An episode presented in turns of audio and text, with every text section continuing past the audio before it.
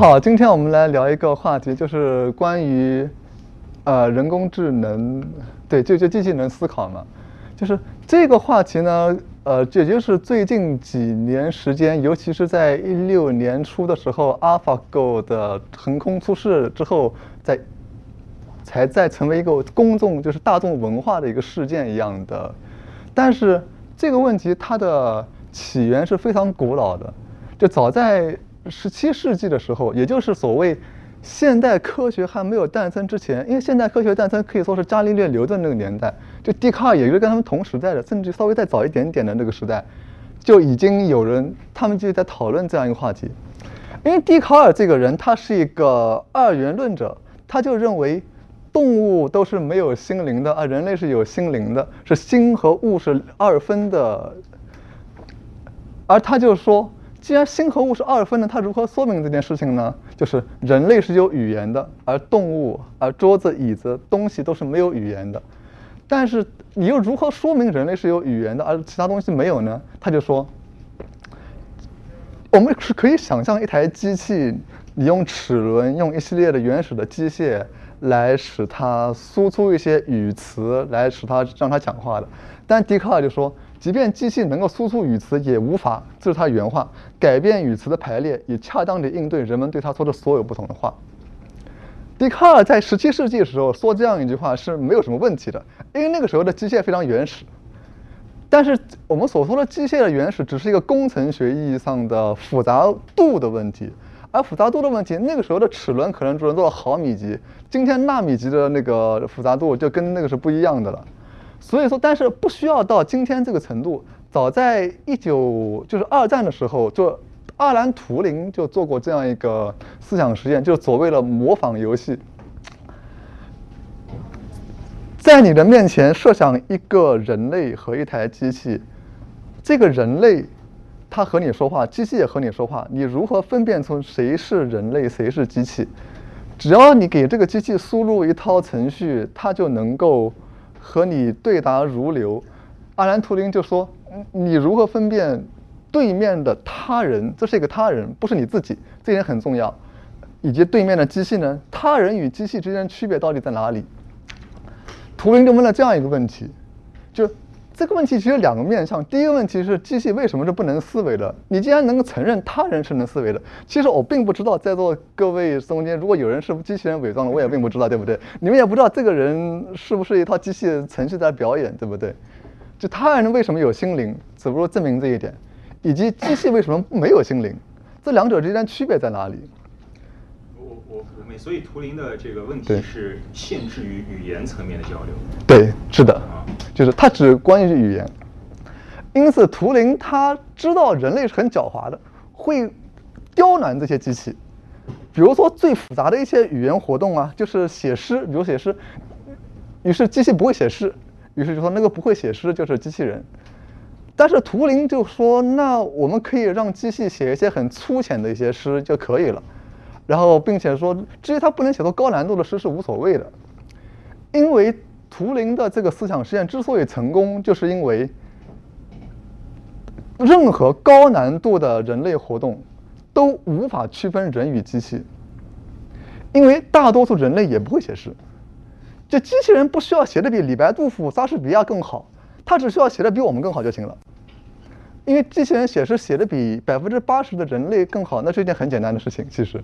所以说，任何高难度的语言活动，反正人类也不会做，所以说机器不做是无所谓的。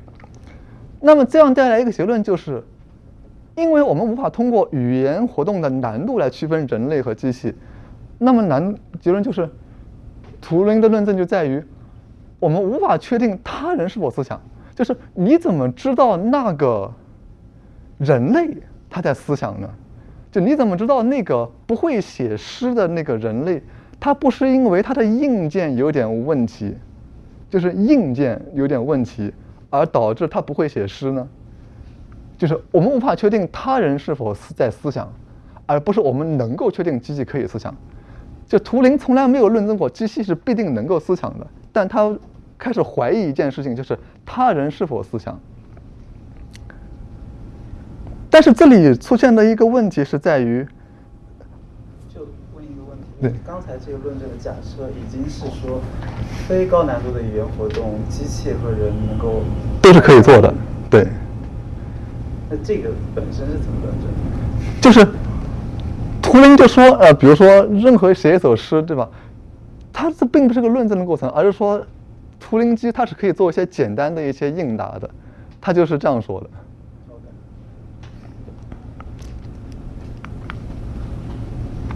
这里的一个问题是在于，就是然而他人是否思想的面前，就面前的他人是人还是机器，并不改变机器是否思想的结论。就是我面前有两个存在物，一个是他人，一个是机器，但他人与机器之间的区别，它跟机器是否思想并没有什么关系。其实。图灵使得他人和机器之间的比，它是把这个建立在他人机器之间的比较上的。但这两个问题其实其实是相互独立的，因为所谓是否思想，这个思想都是由我的思想来定义的。这个思想其实意思是有一个第一人称的体验，就是那个我有一个我知道我必定思想，因为我在思想我必定存在，就是这就是。它有个第一人称体验的问题在这里，所以思想是由我定义的，那么问题就来了，就是机器能否思想这个问题，其实取决于我和机器之间的区别，而并不取决于他人和机器的区别。就因此，我们可以认为，他人是否思想这个问题，其实是可以和机器是否思想的问题给切开的。他人是否思想的这个问题。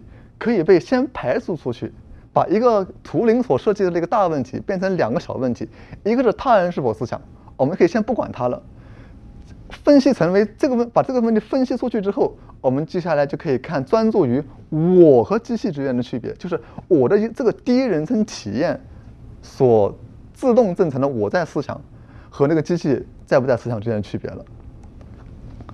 就是说，因为他人能否思想，其实是一个另外一个哲学问题，叫他人心灵问题，就 other mind 是在那已经是另外一个问题了。我有一个小问题，就是在说机器能否思想的时候，它其实是在说机器能否像大多数人一样思想，而如果只看能机器能否思想和我之间的话，就变成我个人的一个评判标准了。那这个不就是不同的两种思考的，就是标评判的标准吗？就是。大多数人思想，这个大多数人，因为你是在这个层面上，你并不能够清楚其他人是否也在思想。就你如何知道全世界不是只有你一个人有心灵，其他人都是自动机呢？就是主要是这样一个问题，就是图灵就是主要是利用这个问题来质疑他的。就一旦你说到，对，所以所以这里还是有一个，就是前面还有个假设，就是你首先。确认你自己是能思想，对。然后你你现在想要解决的一个问题是你想用你这个思想的体验和去比较你面对一个机器的的的体验，来判断这种体验的原因是不是因为机器有和你一样的思想体验？对，就如何知道这个，就是机器有没有一个内在体验的这个东西？对。那你说机器，你和机器之间的区别？你是，嗯，我还是没有太明白，就是说我一些我的思想和我理解机器的思想之间的区别，就是，就是机，因为你是你明确的知道我在思想，要不然你怎么会说这个话？要不然，嗯，对吧？对。但是机器，你会想它有没有一个内在体验？它有没有一个思想？还是只是一个物理东西在转动？一台机器是否跟这个椅子没有什么区别？就这么个意思。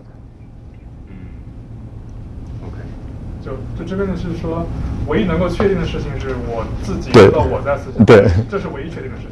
哎，对，别人在不在思想，机器在不在思想都不都不确定。那把这个问题最后就变成了，如何让我这个唯一能够确定的能的东西来确定，来相信机器能能思想或者不能思想。对。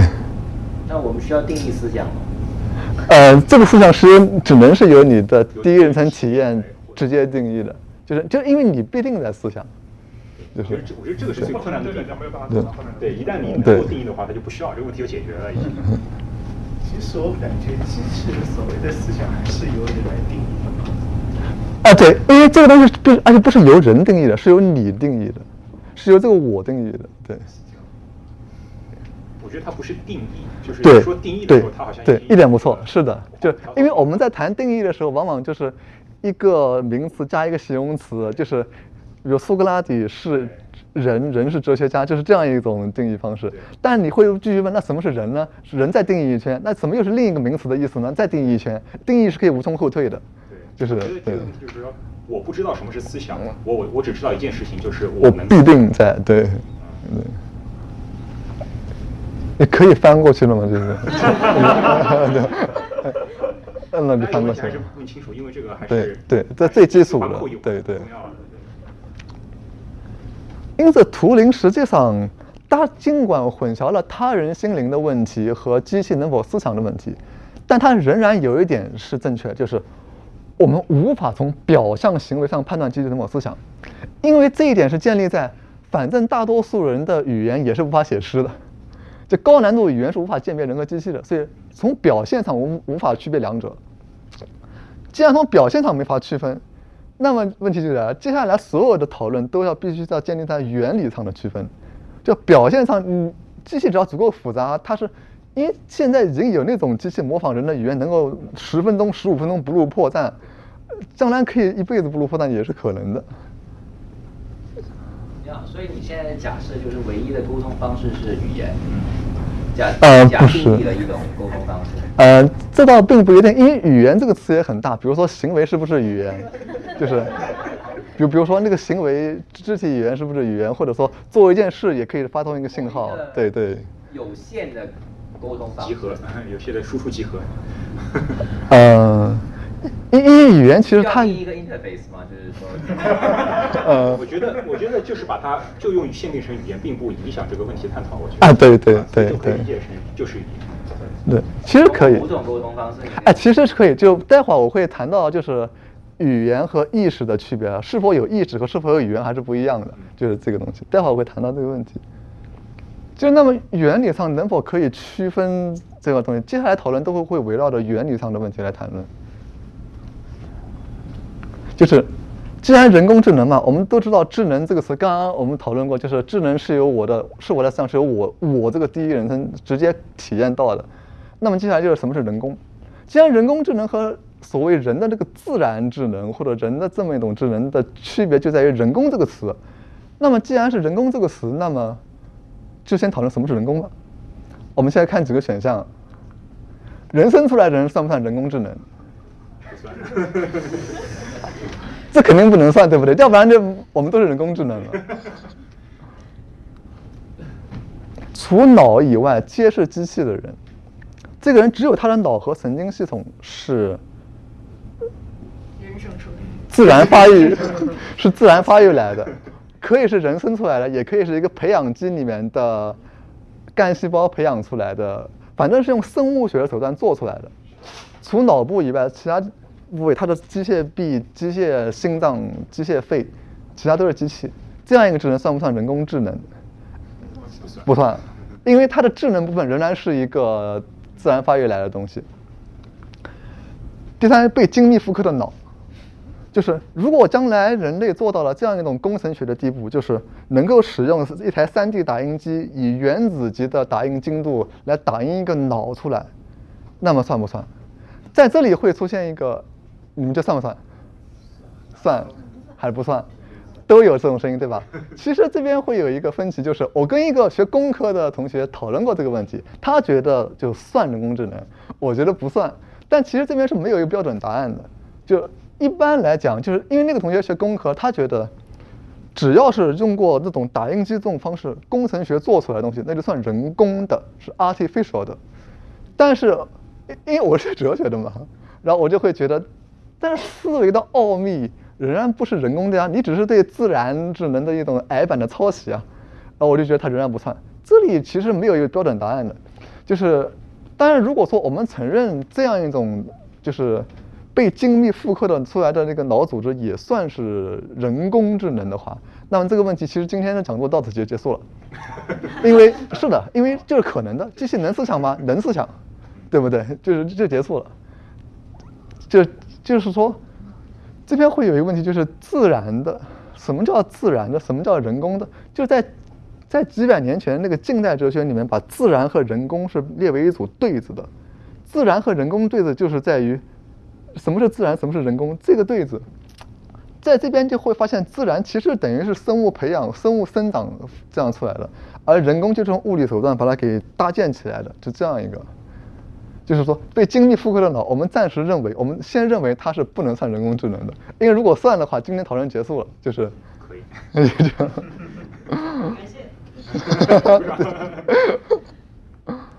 还有就是最后是本次沙龙暂不讨论，就是什么量子觉醒什么，就是就是就就是就是很多科幻里面讲量子什么思维。觉醒了，然后怎么样？科幻的我们先不讨论那些东西，我们只讨论到 GoFi。GoFi 是一个叫做叫 Good Old Fashioned AI，就是叫 Good Old Fashioned AI，就是今天的用集成电路一点点搭起来的，每一个环节都是确定的这么一种 AI，就叫 GoFi。哎，怎么弄了两个？对。就刚才说到了，就是人工与自然的这样一个分界，变成了一个从物理手段和生物学手段的这样一个分界。但这边我们会讨论到一个话题，就是科学这个词，就是 science 也好，什么 Wissenschaft 也好，这种词在西方在几百年前都是一种很大的词汇。就什么是科学，就是知识，science 就是去知道一个事情，Wissenschaft 就是知识学。但是到了现代以后，比如翻译到日语中去的时候，就成了科学，对吧？科学是什么？分科别类之学，就是现代的物理学和生物学中有一个语境割裂。举一个简单的例子，就是伽利略这个人，如果说他在斜塔上突然掉下来了，不小心，其实物理学只会关心他有没有那个速度，对，他的速度跟铁球是不是一样的，他是不会关心他生和死的。就物理学是一种见物不见人的一种学科，就是。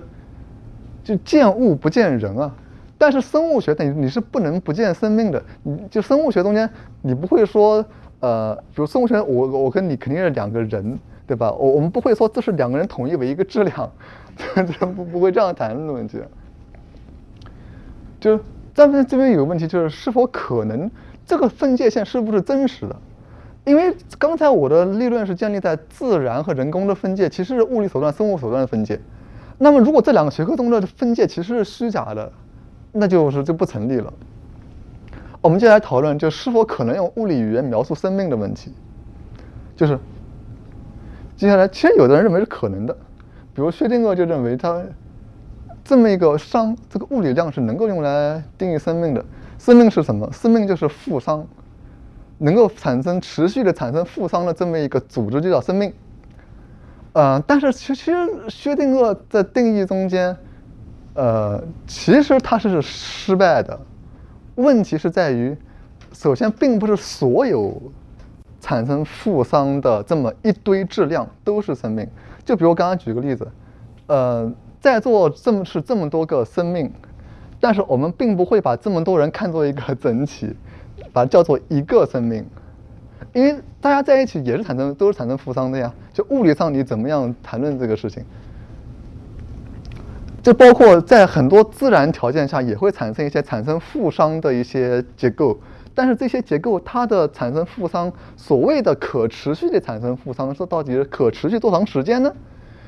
它可以在一微秒、一毫秒的时间内它是产生负熵的，但紧接着它又变成熵增的一种。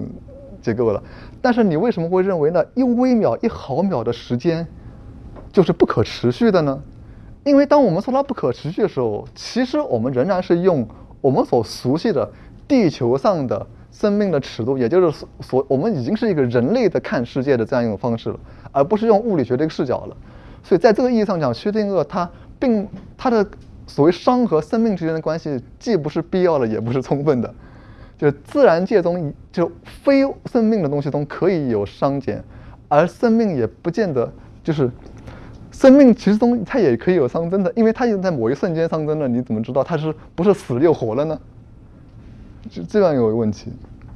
啊，我能问的问题就是说，我们这里探讨的生命，它是听上去是一个一个一个的，然后在时间上有相当延续性的一个概念。对。呃，那么它有没有可能可以被扩展？比如说，假如说我们有一种人工智能，它是以云的形式存在在互联网中的，那么它是一种，它不是一个物理上可以分割开的一个概念，它是一个整体。或者说有一些科幻作，比如说《Rick and Morty》，大家有没有看过这动画片？里面有一集叫 Unity。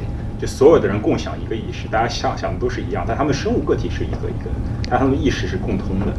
呃，或者说，如果我们可以想的再大一点，比如说生态系统算不算一个生命？它是一个扩展的。呃，生态系统，生态系统肯定不能算一个生命。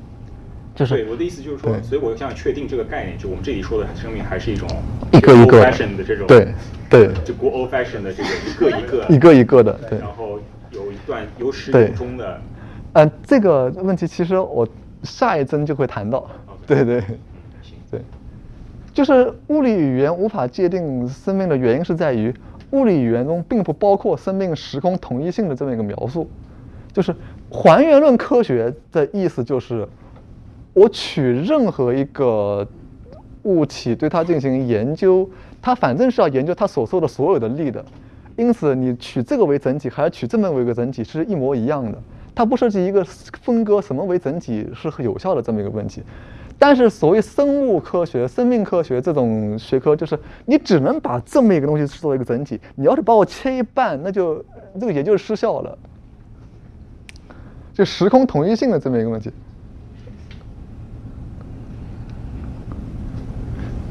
那这边还会有一个问题，就是生命可以是对它进行分门别类，就是你刚刚说到的，就什么叫生命？就是无意识且无内在体验的生命，就例如单细胞动物和植物，被承认为生命其实是人类的直觉。就是说，我们是在人类的思想中，将那个对象视作了一个整体。那个对象它本身是不是一个生命，其实我们并不知道。或者说，比如说一个单细胞的生物，极为简单的生物，一个原核或者说病毒。病毒是不是生命？其实医学上是有争议的。就笛卡尔就说动物都是自动机，动物都没有灵魂，但是这一点是现在是不被承认的，对吧？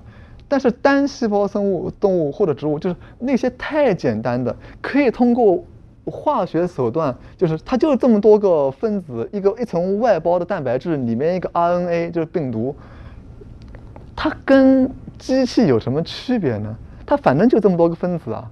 就分子的排列都写的清清楚楚的呀，哎对好。呃，我们不是病毒，我们怎么知道它没有意识？什么？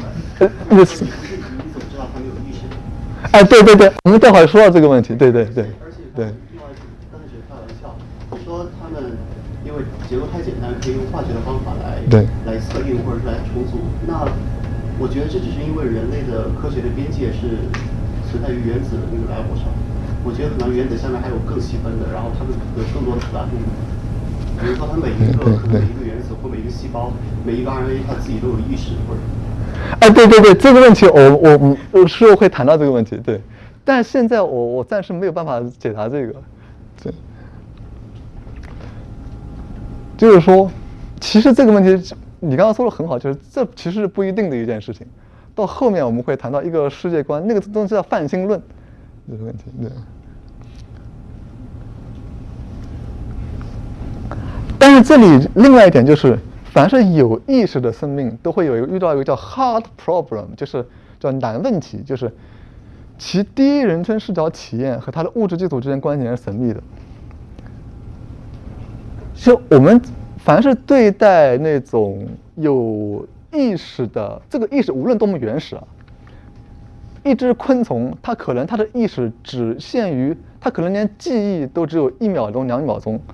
他对外界的这个意识只限于这里的这一个这个东西，他只知道那个这个东西，他除此之外没有任何的语言。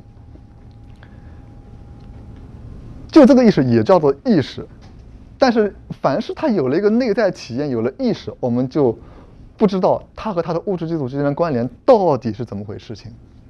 就是哪怕他只有一两个神经元，或者说这个事情就没有办法这样解决。因此就是说，因为就是前面的这个，它和物质基础之间关联是神秘的，就会出现这样一个问题：从神经信号，就有人就觉得那思维或者说意识就是神经信号，但是这样一种思想会带来一个问题，在于，当我们在说思维就是神经信号的时候，其实是把思维变成了一个生物语言来进行描述，它是否能够还原到电荷运动呢？呃，说思维就是神经信号和说思维就是电荷运动，这还是不一样的。就是这里有一个，我这边那个是应该是个问号，打错一个标点。就是就是研究一个神经元是神经科学，这是话就是是一个哲学家讲的一个很经典的话。我们研究一个神经元是研究 neuroscience，研究几个神经元就是研究心灵哲学了呢？就是。几个神经元搭起来，就成了心灵哲学了。就是这是一个是悖论一样的东西，因为这是显然是不太对头的。你你几个神经元搭起来，怎么就成了心灵哲学了呢？就还是因为这个原因，所导致了这样一个难题。那么就是计算机、电脑这些都是物理的，物理的东西，而它在计算，像图灵的那篇论文就叫做。在第一页我就说了，是计算机器与智能，叫 computing machinery，的计算机械、电脑这个脑或逻辑门，其实是我们赖以为生的隐喻。这边有一本书，大家推荐大家看一看，叫做《The Metaphors We Live By》，就是讲那个隐喻研究的一本书，就我们赖以为生的隐喻。他们描述的是功能，就是而非原理，而功能、组织、目的。意图等等这一系列的语言，全部都是生物学的语言。说一只老虎追逐那个什么野兽，那是一个有目的的行为。这样一种目的，其实生物学的语言，物理运动中你是没有目的的。亚里士多德，因为他阐阐述一个叫做目的因的这样一个因，他他被后世一直在批判批判批判，对吧？就是这么一个原因。将大脑就是顺着上一条。比喻成硬件，将思想比喻成软件，这样一种比喻同样是一种比喻。因为而且软件的本质仍然是硬件，因为软件都是刻录在它的硬盘里面，它对硬盘是有一个微小的改变，所以说就是这样一个。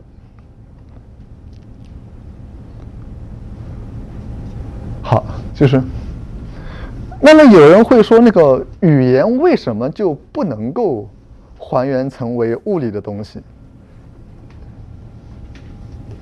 就是你看前面逻辑门其实是一个隐喻，对吧？那为什么就是隐喻呢？你怎么知道机器就不是在思想，机器不是在真正的使用符合逻辑的进行思维呢？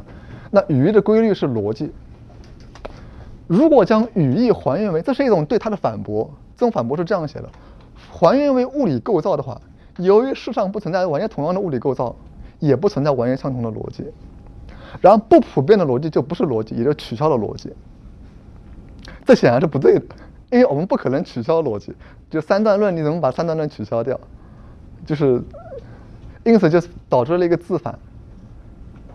然后这种反驳其实是不成立的，是因为下面它可以有一种反驳对它进行反驳，就是我们想世界上反正虽然没有两个。同样的大脑，但也不存在两个相同的物理电路，有细微的不同，基层电路也同样出同样结果。那略有不同的人脑，当然也能运行同样的程序。就是因为我们脑袋它完全可能是一种不够敏感的东西，基层电路它只要不是太敏感，它是能够容忍细微的不同的，有一两个原子不一样，没什么大不了。那么我们的人脑完全可以只是一套，只不过是一套机械而已。他就产生了那样的思维。那计算机它也只不过是一个基层电路而已，它也能产生这样的思维。那略有不同的人脑，当然也能进行同样的逻辑程序。这个程序是打引号的。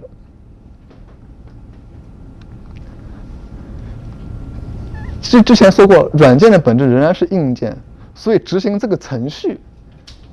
被设想成受操控的物理小件，这里说的实际上是人脑，不不是那个机器人。这个这一条说的人脑，执行程序被设想成操控，就是 manipulate 一个物理小件，就是在我们的大脑中，就是认为持物理还原主义的这样一种思想，他们认为其实我们人脑跟机器是没有什么区别的。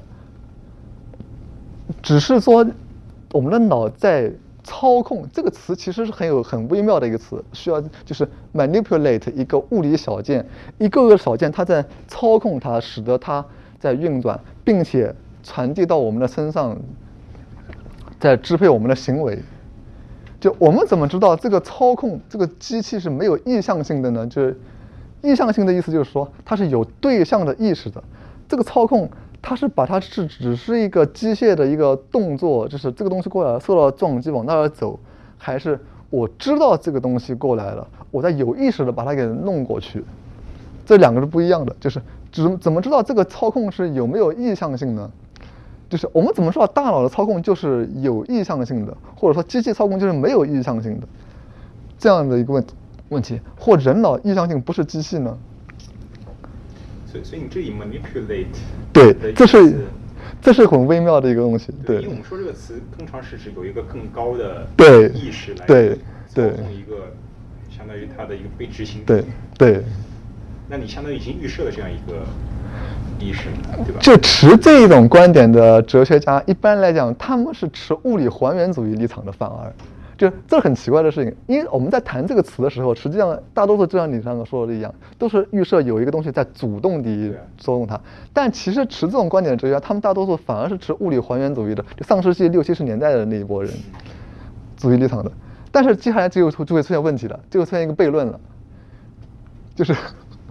支配脑内的物理零件的意向性啊，就是有目的性的这种操控，需要假设一个 token，就是物理小件的 manipulating homunculus，homunculus 就是小人的无从倒退，就是你看啊，它是预设这样一个小人，在我们的脑袋里面看着有一个煎鸡蛋，然后呢，他在支配我们的手，他在他做一个动作，我们的手就拿起这个煎鸡蛋吃了，但是问题来了。这个小人他也得有智能啊，你是不是要是预设一个小小人在这个小人脑脑袋里面，他在支配这个小人呢？就是这个小人就跟那个驾驶员一样的，我们可以把人类我们的肢体想象成什么什么 EVA 之类的东西，然后他在支配驾驾驶我们，就这个意思。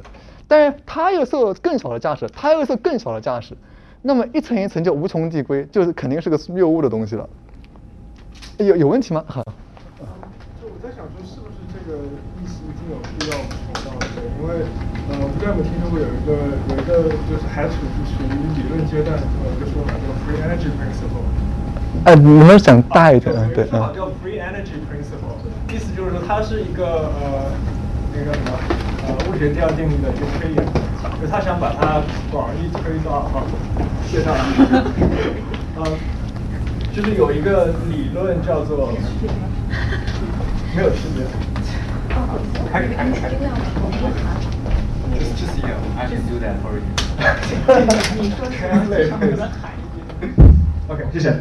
就是我想问说，就是呃，这个意识的无穷倒退是不是必要的？来，呃，因为就是有一个说法叫做呃 free energy principle，它是相当于是把那个物理学第第二定律做了一个推演，意思就是说，呃，相当于是一个 first principle 的一个说法，就是说。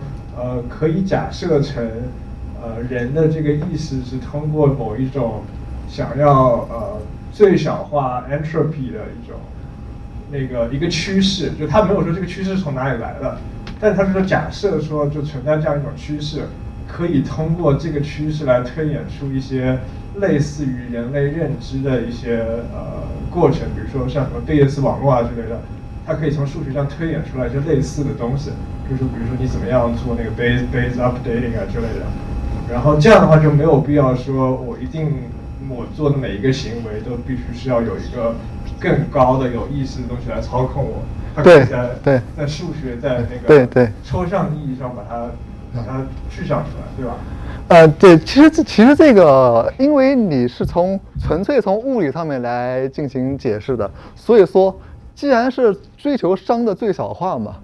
那么，在这个意义上，它仍然是一个纯粹物理的东西，就会导致像刚才那个薛定谔的那个问题一样，就是你如何把一个人视作一个整体，或者说你如何把生命视作一个，这这些东西它都会，因为你是可以从组织的结构上面来谈这个问题的。但是为什么熵追求熵的最小化会成为一种这一个整体的一个目的，就无法解释了。就是把那个当做是决定的。对，但是追求熵的最小化是一个追求熵的最小化，不是因为熵的增大或者说它其实是一个物理学的第二学第二定律，对吧？也就是说，追求熵的最小化，它一定是要在一个生命这样一个东中中间，对不对？一旦在生命这个东西中间的话，那么还会遭遇刚才说的薛定谔的那个问题，就是你如何用纯物理语言来描述一个生命？因为你物理语言可以描述生命的某些特征，但你物理语言本身不能够给定一个，比如说脑电波和心电图都是生命的特征。但是你不能说生命就是脑电波，生命不是一个电波，就是你就是这么个意思，就是我会认为他在描述生命的特征和生对它进行一个定义是不一样的。我觉得他的他是在试图为这个行为提供一个不需要操控者的一个模型。嗯，对。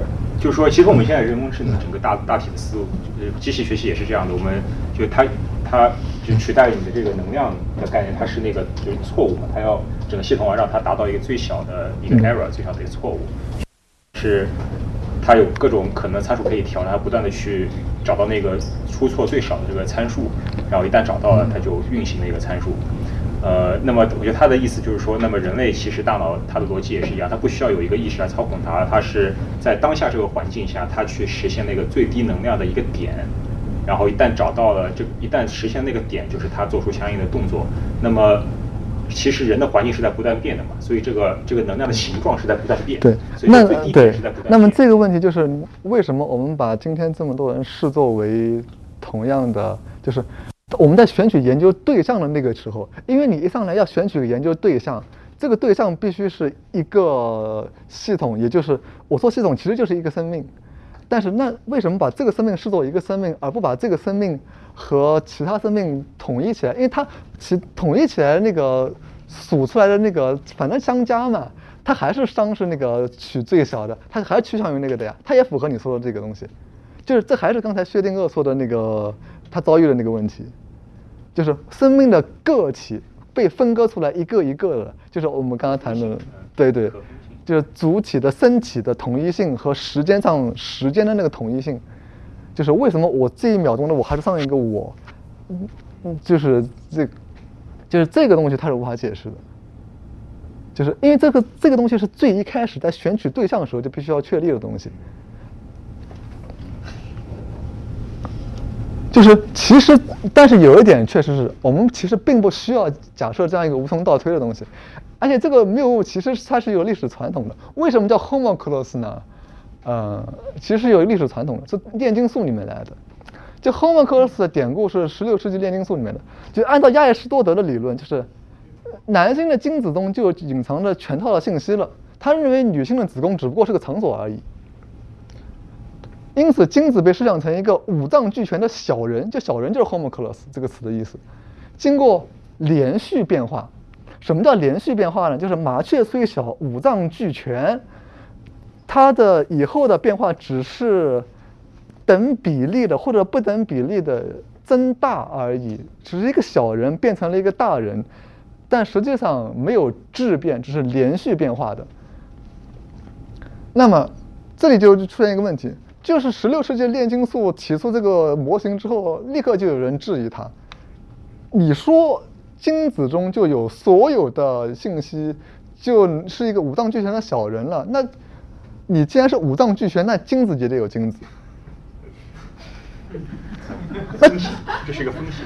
精子的精子的精子，就会发现有一个大人，他有一个细胞，那时候没有细胞的概念，叫精子。在等比例的缩那么多万倍之后，它又有一个更小，就是就无穷递归，无穷递归，仿佛人类的子子孙孙全都在一开始亚当夏娃的时代就已经全都有了。但是这个在空间上显然是就会导致一个无穷的一个后退，就会不对头了。就是就就要看到那个年代，虽然哥白尼还没有出现，对吧？哥白尼也就是十六世纪的人，但是实际上科学虽然落后，但他们逻辑很发达，就就他们逻辑是很发达，他们能够从理性推演推演出一些很荒谬的一个结论出来。这边就有一个补救方案，就是是否有可能高所谓高级的智能，其实是由众多低级智能组成的。就智能就 intellect，意识就是 conscious，就是这两个概念我要强调一下，就是诸葛亮的大脑难道不是由臭皮匠的脑区相加而成的吗？就是我们的脑区，左脑右脑的每个脑区是负责功能上有一些区别的。为什么拼在一起的时候，就会有一个意识，就会有一个自我意识，我这样东西出现呢？其实我们是不知道的。有一个实验叫裂脑人的实验，就把左右两半给有一个人生病了，我不知道得了什么病，他两半是沟通已经消失了。你让他看一个东西，他负责语言的那一块跟右块已经不能够进行沟通，他就说：“我怎么都没有看到呀？”但是你要他画出那个东西来，你要他抄下这个东西，他画出一辆小汽车来了，他看到就是小汽车，就他这两个没有沟通之后，他那仍然分别能运作，就是说。我们的高级的所谓智能，什么自我意识啊，这种智能，难道不是由一个个的意向性？就是它其实造葫芦画瓢的那个意向性是很低级的，那个虫子、那个鱼它也有这个意向性，但自我意识是很高级的。所谓高级的那个智能，难道不是有众多意识给搭起来的吗？但这里的一个问题是很困难的，就是在于这个相加到底是什么意思啊？这什么叫相加起来的？你在物理上把几个脑区拼起来，拼成一个大脑，为什么这个相加，这难道不是一种魔法吗？就变成了一个一加一大于二的东西了，对吧？这这个到底是怎么一回事？还是没有人知道。就是无论多么低级的意向性，就是猎老人也好，动物也好，都无法做彻底的物理还原，这是另一个问题，就是。你知道你的这一块脑区的功能是，呃，负责某一个，比如视觉的一个处理视觉的信息，比如说自动把你的鼻子给隐藏掉。就我们无时无刻不是看到自己的鼻子，但实际上它都被我们的意识给隐藏掉了。但是它是无法做一个物理还原的，它为什么就能够做到这一点？就是这个为什么是要从物理上进行分析？你还是还原不过去的。就是物理描述，就是对它进行一个原子级别的物理描述和意识描述之间的的 redescription，就是这个词一般翻译成不叫再描述，很多中文译本都把翻译成叫视角转换，就是一个物理的视角描述一个机器或描述一个脑子，和你的那个意识描述说我体验到了什么这样一个。之间它是有一个 redescription 的，它是没法免除的。就哪怕哪怕我们采取这样一种方式，就是这个方式其实是否认刚才那个小人归小人，小人归小人的那个无从递归，已经避免那个错误了。但是哪怕是这样的话，他仍然会面对这样一个问题，以及会面对一个相加到底是什么意思的问题。这两个问题仍然无法免除。就他已经比刚才那个好一些了，但是仍然是这个解决仍然不完美。好，就是说，因为无法还原到这个物理上的一个无法做彻底的物理还原，就是我们接下来谈论的一个问题是，就是我们语言的规律是逻辑，但是机器就是逻辑门电路的原理却不是逻辑规则。就电路是否呈现逻辑，是对谁呈现呢？是对于观察者，对于有智能的观察者呈现。对于是否呈现出逻辑，取决于物理上是否故障。就逻辑本身是不可能错的。我们判断一个逻辑门电路有没有故障，其实是取决于它是否符合我们所认识到的那个逻辑，它是否 represent 的那个逻辑。而逻辑并不是一个能够被具象的 represent 的东西，它其实是一个一套规则，是无时无刻不在的规则。那么。对它的反驳是什么呢？是这个。那人的思想也会犯逻辑错误的，就难道人的逻辑错误就不可能是人脑内的神经元逻辑门，或者说你可以叫神经元逻辑门，也可以叫任何一种什么细胞逻辑门或者什么化学结构的逻辑门，发生物理故障了吗？因此，这边就会出现一个就是十九世纪的一种观点，就是逻辑心理主义，就是如果逻辑不是心理的，就是他们当时的人认为，逻辑规则是心理规则，逻辑学是心理学的一个分支，因为逻辑是思维的规律，而心理学是也是思维的规律。逻辑学是什么？是关于人类正确的思维的规律。就是如果逻辑不是心理的，那人如何可能犯逻辑错误呢？因为，因为逻辑是心理的，所以说心理的东西我们会心理上有幻觉，心理上会出现幻觉，会出现各种扭曲，所以说这就解释了逻辑错误的出现。反驳的非常简单的。然后，逻辑不是心理规律，否则逻辑无所谓对错。因为假设逻辑是心理的，那么我们它纯粹只是一个心理规律，而心理规律如果能够还原成物理的，那么我们逻辑就无所谓对错。因为心理规律是实然的东西，它不是一个应然的，它不存在一个什么对什么错。我就是这样想的，我有这样一个欲望，但是这个欲望是善的还恶，它是不管的，比如之类的。所以说，逻辑必定不是一个心理规律，否则逻辑就否则它就无所谓对错了。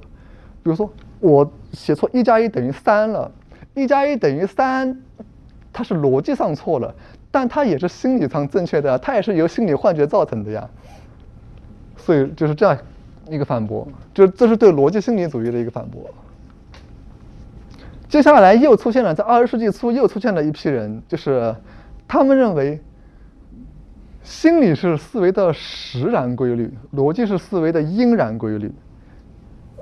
这样一批人，他们认为实然和应然的区别，也就是事实的和道德哲学之间的区别，他把它等同于心理就和逻辑之间的区别。我们应当遵循一个逻辑，但他我们的心理规律却并不总是遵循逻辑，我们会犯错。但是这样一种方法就导致了一个问题，就是他们自己也不愿意承认的问题。如果逻辑是一个应然的东西，那它是不是一种道德律？它就跟比如康德主义或功利主义或德性论这样的一系列的道德哲学是一回事情。就我们说逻辑是一种道德律，说我们应当这样思维，否则就是。不是一个真假维度，而是善恶维度。是否我们可以说，一个命题它违背了逻辑，因此它是恶的，而不是说它是假的？这就是带来另外一个问题的。但是他们自己也不愿意承认，就是马宝学派的那帮人，那帮新康德主义者，他们是这样认为的。他们也不愿意承认逻辑就是一种道德律，他们想一直克服这个困难。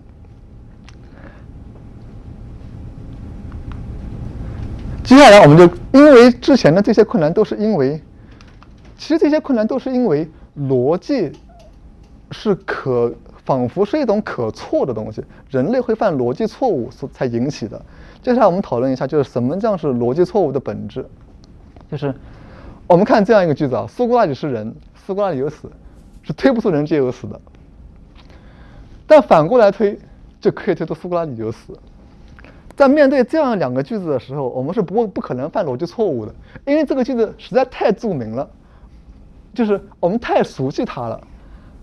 三段论嘛，谁都知道，对吧？所以我们是不可能犯错误的。但是为什么人类会犯逻辑错误呢？就是逻辑错误的本质，并不是推演过程非逻辑，而是思维对象偷换。就是三段论，就是或缺乏经验。三段论是典型逻辑规则。以偏概全就是三段论的反面，是典型的逻辑谬误。然而，这种谬误并非思维的推理过程违背了三段论，而是在选取思维对象时出现了混淆，就是将一部分混淆成了全体。当你卯足劲儿紧盯着一个对象，杜绝任何概念偷换的时候，是不可能以偏概全或违背三段论的。就是人类出现逻辑错误的原因。并不是因为我们的思维真正的违背了逻辑。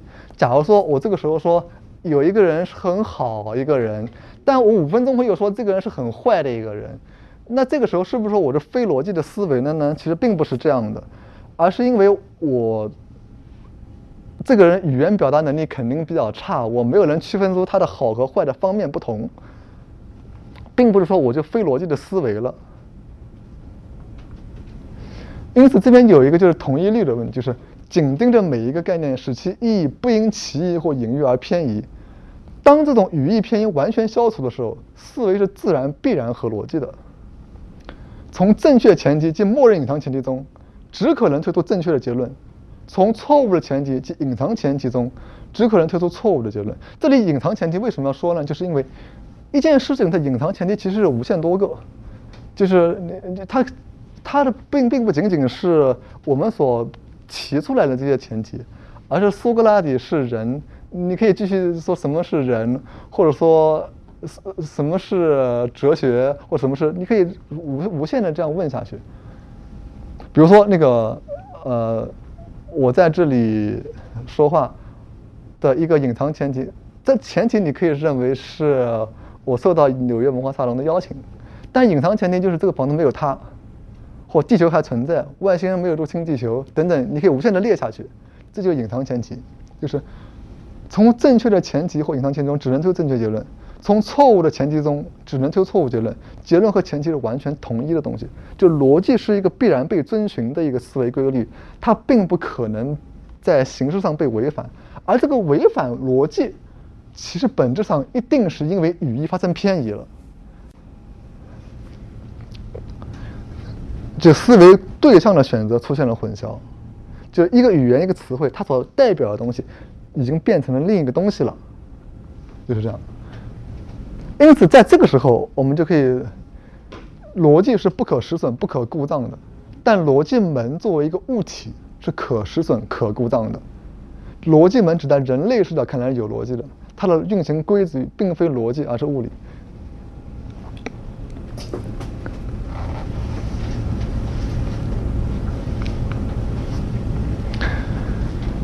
就在这里已经做出一个原理上的区分了，就我们思维的规则是不得不遵循逻辑的，但机器它要是是有对错的，但机器它的运转在机器那里，在只是在人的看来是有对错的，在机器本身那里是无所谓对错的。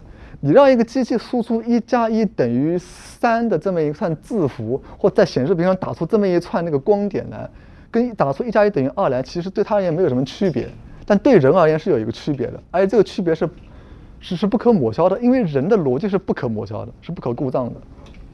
这个时候区分就已经做出来了，就是依靠，因此得出结论是依靠确定的物理规律设计的机器。这里个限定词是很重要，确定的物理规律设计的机器，无论如何不可能产生真智能。那这个问题到这里为止的话，会留下一些问题，就是思维不可还原为确定的物理运动。那么心物关联又是什么？就这里又绕回去了，就刚才说的那个 hard problem 又绕回去了。就是到这里为止，我们已经可以说到，就 the good old-fashioned AI 是不能思维的。但是留下的问题就是，思维不可还原为物理运动，心物关联又是什么？这个问题就已经不是一个哲学问题了。而是一个世界观问题，就世界观问题和哲学问题有不一样。就因为我们经常说哲学是关于世界观的学科，嗯，但这里其实不太对的，就是因为世界观它受很多东西的影响，而不仅仅是逻辑或者说这种思辨的过程的影响。就是可能世界观有无穷多种，就是你可以设计一个毫无秩序的宇宙，说我们这宇宙全都是被一个什么调皮的魔鬼所操控的，它可能明天就让太阳不再升起来，这是怀疑论的世界观。或者宗教世界观，你可以给神起一个名字之类。但在这里，我仅举两个例子，就是，这这我是无法穷举所有的世界观的。就一个是心物平行论，就是承认物理因果的封闭性，不承认身心交互作用。物理因果封闭性的意思就是，任何物理变化有且仅有物理上的原因。那么就是。思想，所谓逻辑规则也好，思想的规则也好，对物理规则都是毫无影响的。这样一种观点，就是一个承认，但是问题在于你又无法否认逻辑的规则。刚刚说逻辑的规则独立于那个物理的规则呀，它因为相互独立的，那么就会导致一个问题，就是这两个之间思想对身心交互作用，就是我如何命令我的手在这儿摆动，这个命令是怎么一回事情，我又无法影响它，因为物理因果是封闭的。但我又无法取消心灵，把它还原成物理。交互作用就是心物平行论，其实是牛顿决定论与笛卡尔二元论之间的可能性载缝。就平行论的观点是谁呢？是斯宾诺莎、莱布尼茨那些人的观点。这些人都是牛顿同时代的人，他们接受一个物理上被决定论统治的宇宙，且他们觉他们认为心灵是独立于跟它是相区分的。所以说，心物平行论是。你既接受它，又接受它，你就只剩下这种可能性了。首先，这两者相区分的彼此独立的，同时你又认为它是自足的，它不受任何的影响，那你只能接受二者是平行的。他就认为我们的我在想到把手举起的时候，手之所以举起了，并不是因为因为我在想它举起，而是只是因为这个时候的粒子运动巧合的让它举起了。我们所有的我们的思维在命令我们的身体进行运动的时候，它的这样一种因果性都是一种幻觉，其实都只是一种共识性或巧合而已。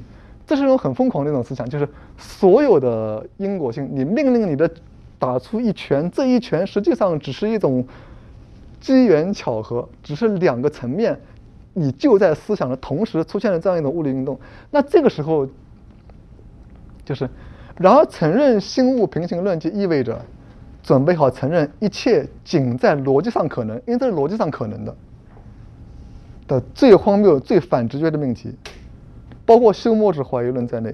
就既然你都能够承认心物平行论这样一种看上去特别荒谬但逻辑上可能的命题了，那么我们为什么不干脆承认像怀疑论这样东西？比如说。嗯，那其实是因为我们所知的物理学都是，嗯，都是不对的，呃，但这都只是一些假象，都只是一些被更高级的东西在外面造出来的假象在看着我们，他们可以随时的偷偷的破坏这个物理学，我们也可以承认这样一种东西嘛？那我再问一下，就是说，那这个心物平行和决定论，它必须，它必须假定心灵也是决定论的，就相当于它是两个平行的轨道，然后对。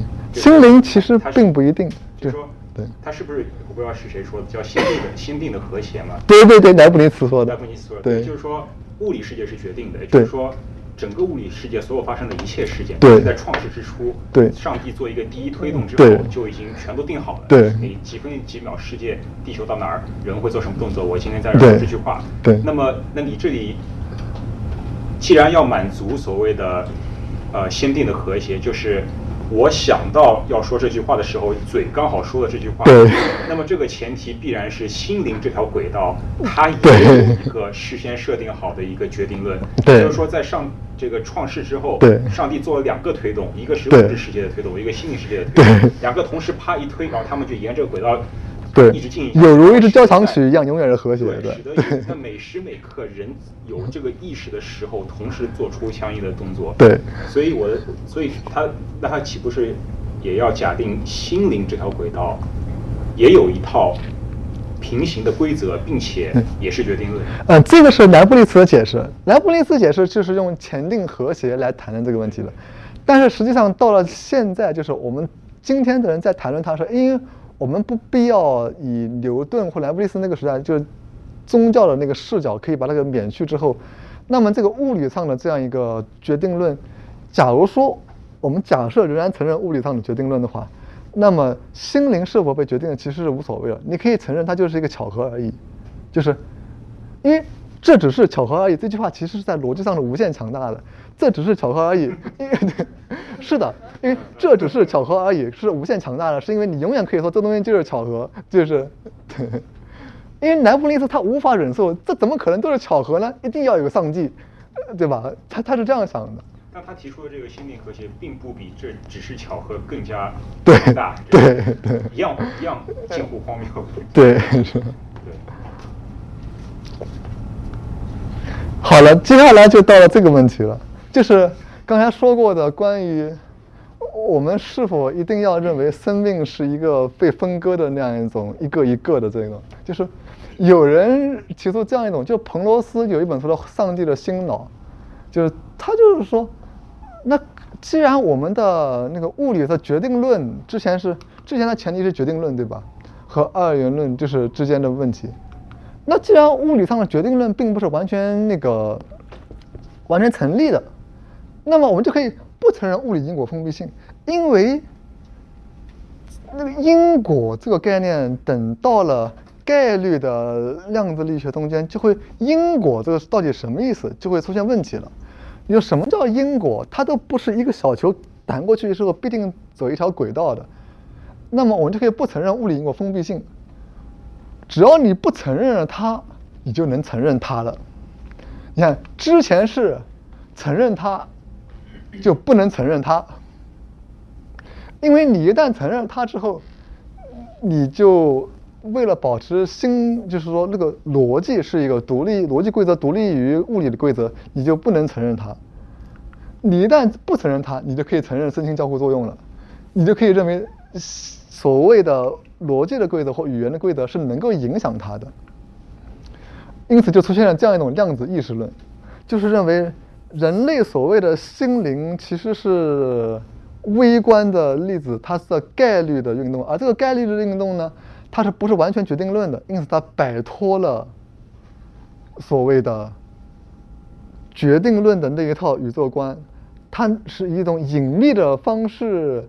在相互协同作用着，但是这样一个问题是，就算你在客观上为真，我们也无法将思维的语义相对应。这个猜想仍然是神秘主义的。就你相信一个人身上的粒子的微观的那种不确定性，和或者说不一定一个人身上的，或者说是这个宇宙中的所有粒子的微观不确定性和意识或者和思维有什么关联？这个。猜想仍然注定是神秘主义的，就因此，与其说它是一种一元论，就因为它把所有的一切都统一到那个微观的粒子中间去了，所以它是一元论。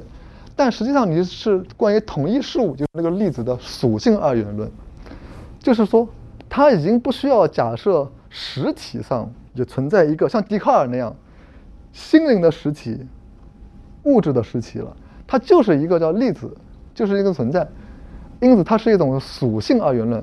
同一个存在，它有两种属性，且这个两种属性的关联，在人类的知识看来，注定是神秘的。因为你反正这个东西测不准的，你反正这东西你不知道它该怎么去微观的去研究这个东西。就是说，哲学是关于逻辑的学科，而不是诸世界观可能性的学科。就这些世界观二，就是这种世界观和世界观一，心物平行的世界观。其实都是世界观，而只有说这个世界观的变迁，其实并不是由哲学带来的，而是由科学的变迁带来的。因为在牛顿的时代，你只要接受了决定论的宇宙观，你就会接受这样一种东西，就是斯宾诺莎和莱布尼茨就会认为心物是平行的，而到了二十世纪之后，才会出现这样的理论，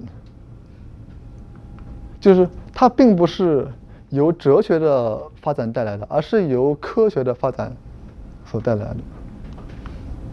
嗯，我我啊，我觉得，我觉得就是说，虽然量子力学确实它带来很多不确定的解释和现象，但是它并没有完全，它并没有首先，它首先它并没有取消物理学，很显然，对吧？所以说，物理学的规律它依然是满足的。嗯，所以我还是。不太理解为什么它能够打破这个因果封闭性，就是说，一个就量子力它并没有，它没有违背因果性，它只是违背了决定论。对，但是对，那么我想问的是，没有违背因果性，但违背了决定论，就是那这个因果性是什么意思？就是因为在。在经典的就是什么是因果呢？就是一件事情，它一定要讨论什么样一个结果？因为一旦 A 不能决定 B 的话，那么 A 就很可能不能称为 B 的原因了。嗯，我觉得是这样，就是说，嗯，就是量子力学它是一个概率性的学科，就是它提出有一个确定的原因，它会产生 A、B、C、D、E 五种结果，然后它提出的概率，比如说各百分之二十，对，然后你实验去预测，哎，发现差这差不多这种分布，然后呢，呃，它它还有会有一些巧妙的一些因原因的组合，会把比如其中四种原因全排除掉，就理论上可以排除掉，就是我构造两个原因，把它们相当于叠加起来。我结果可以，这个理论上计算告诉我，哎，发现其中五个结果里面，其中四个等于零。那么也就是说，首先就量子力学它并并不完全否认决定性，它是在某种场合下它是可能产生决定的结果的。对，但是它它也它它只是打开了一个缺口，就是说我存在一个概率性的结果，然后这个概率性的结果跟我的大量的观测是符合的。就是这个大量的观测，就是说是。什么样一个意思？因为所谓大量的对统计上的，这那么在统计上的是符合的，那么你到一个单独的事件上，就是因为有一句话就是一切物理规律最终都是统计学的，就是这就这就薛定谔在那个什么是生命里面讲的是，因为一些物理规律最终都是统计学意义上的，它其实就是因为宏观世界和微观世界它不存在一个截然的分割，这就是这个问题。对。所以，所以我我我我对他的这个质疑就是我，我就是我我我我我很难想象量子力学就完全打破了所谓的，就是它就它不像我们大家想象的那样是一个截然不同的两个世界观，就是说它确实有它确实有新的理论，它确实不一样的理论，但是这没有并没有那么不一样，我觉得我的想法是，就是呃。那您认为就是它的概率性到底是什么呢？就是因为它的概率性，意思就是说，我们不能够像以前那样知道一件事情的前面的就能够推出它后面的了。对，是是不是满足这一点？它它比如它有 A、B、C、D 五种结果，那它至少可以告诉你，这不会出现 F。啊啊啊啊！这个是确定的。那有没有可能别的东西可能导致 A、B、C、D 结果？呃，有可能。那就 N to N 的问题嘛，所以这这是不是就已经不确定了？呃，这是我觉得是另外一个问题，就量子力学它有一个时间性嘛，就是我们经典物理它没有时间性的，它是原因和结果必须是成对出现，它不会就一个原因就一个原因出现一个必定的结果，反过来也是一样的。你当你看到这个必定的结果，它一定是那个原因出现的。但是量子力学它有一个所谓的。就是我们如果相相应这个哥本哈根学派，它有一个所谓塌缩，就是你，就像你说的，原因甲出现了 A、B、C、D 五种可能，然后原因乙也可能出现 A、B、C、D 五种可能。那如果我们看到的是 A、B、C、D 五种可能，我们并不知道是原因甲还是原因乙所推导出来的。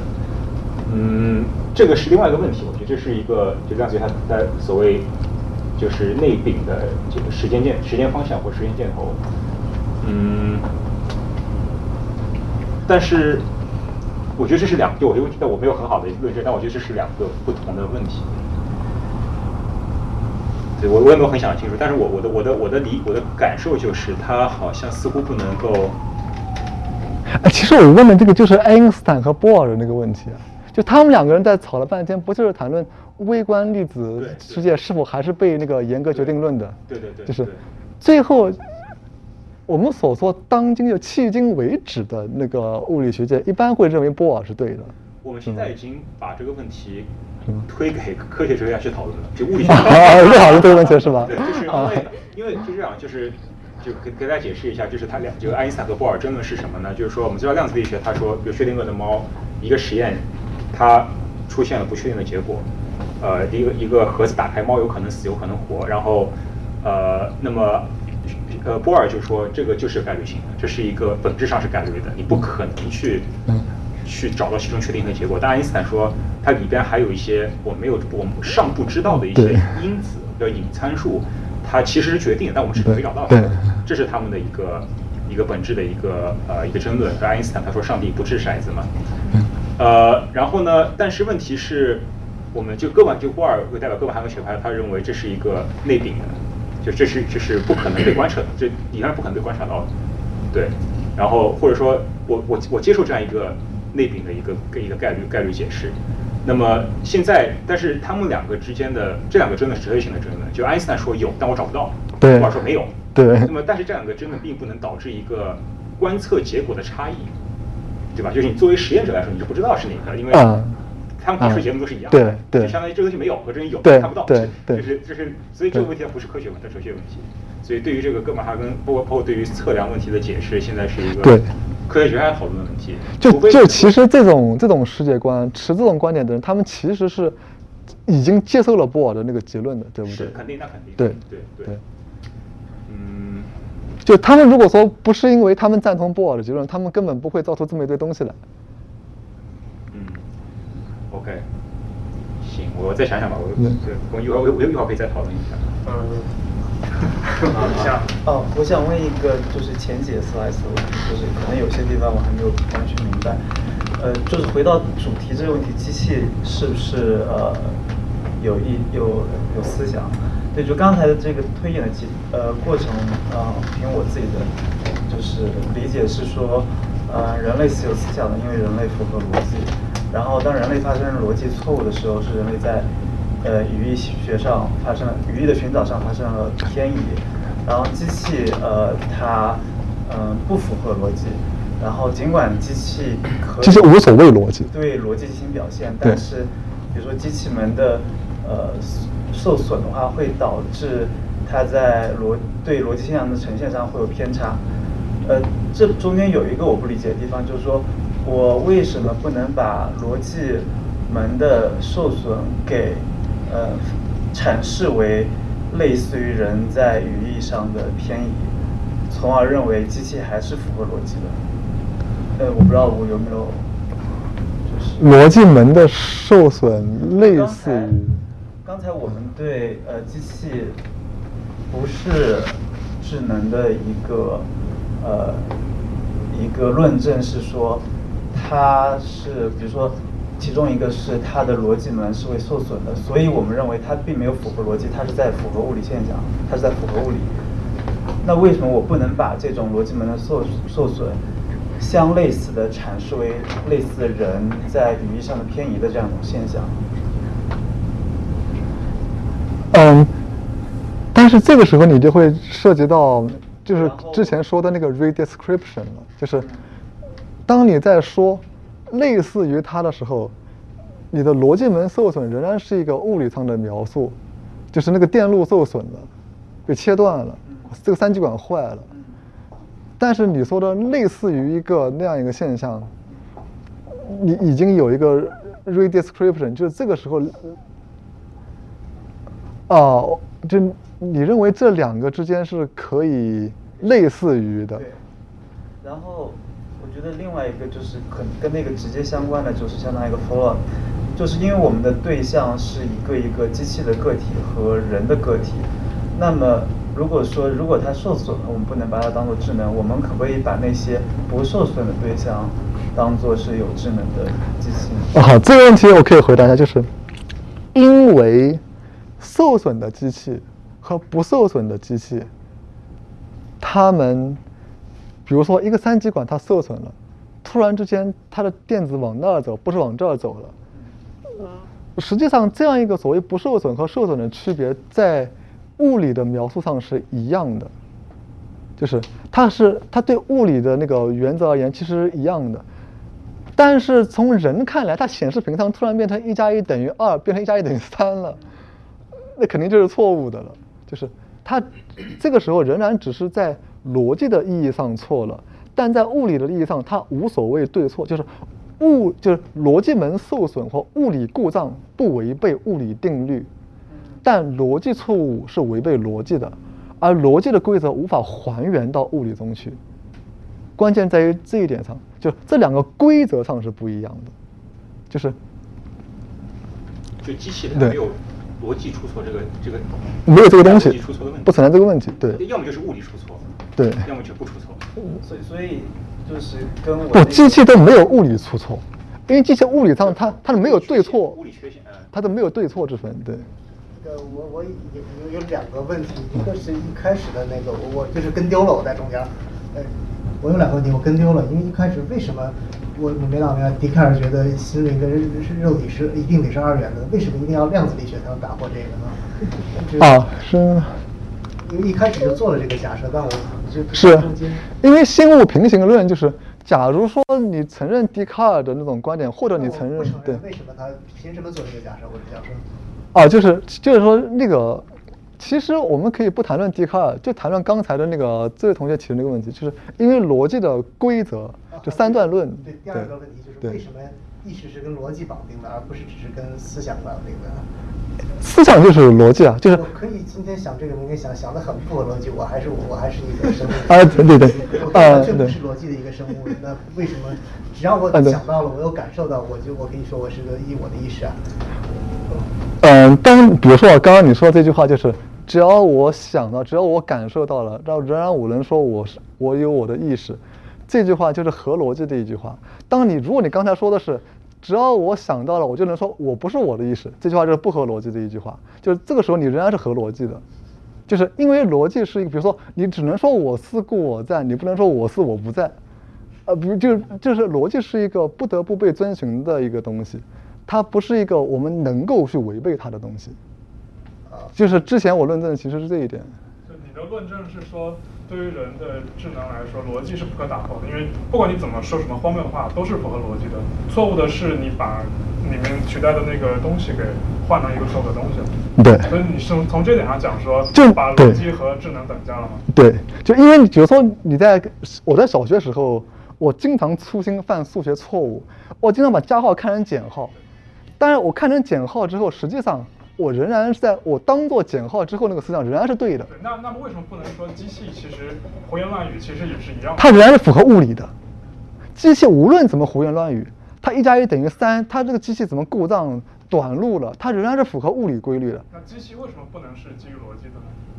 嗯，它就是说机器，它是无所谓。对机机器的底层当然是不可打破的物理规律，好像人的智能底层是不可打破的逻辑规律。对。那么为什么一定说机器的底层一定是物理的规律，而不能是，比如说是某些数学规律？比如说我们在一些纯数学的模型里面再这样算的。嗯，对，这里就这这里就遇到一个另外一个问题，就是关于就是什么是数学，就是以及就是这这其实是很好，这个问题非常好，就是这其实是。这这个问题其实是关于那个什么是逻辑的这个问题，就逻辑能不能被还原到物理东西，逻辑是不是用自然科学规律的问题，就是我们讲哲学里面谈论这个哲学、那个哲学、道德哲学、心灵哲学、什么意识哲学，他们都是哲学，但所谓哲学中间最硬核的那个问题就是什么是逻辑，就是对吧？就是什么是逻辑，也就是说逻辑是什么东西，它是。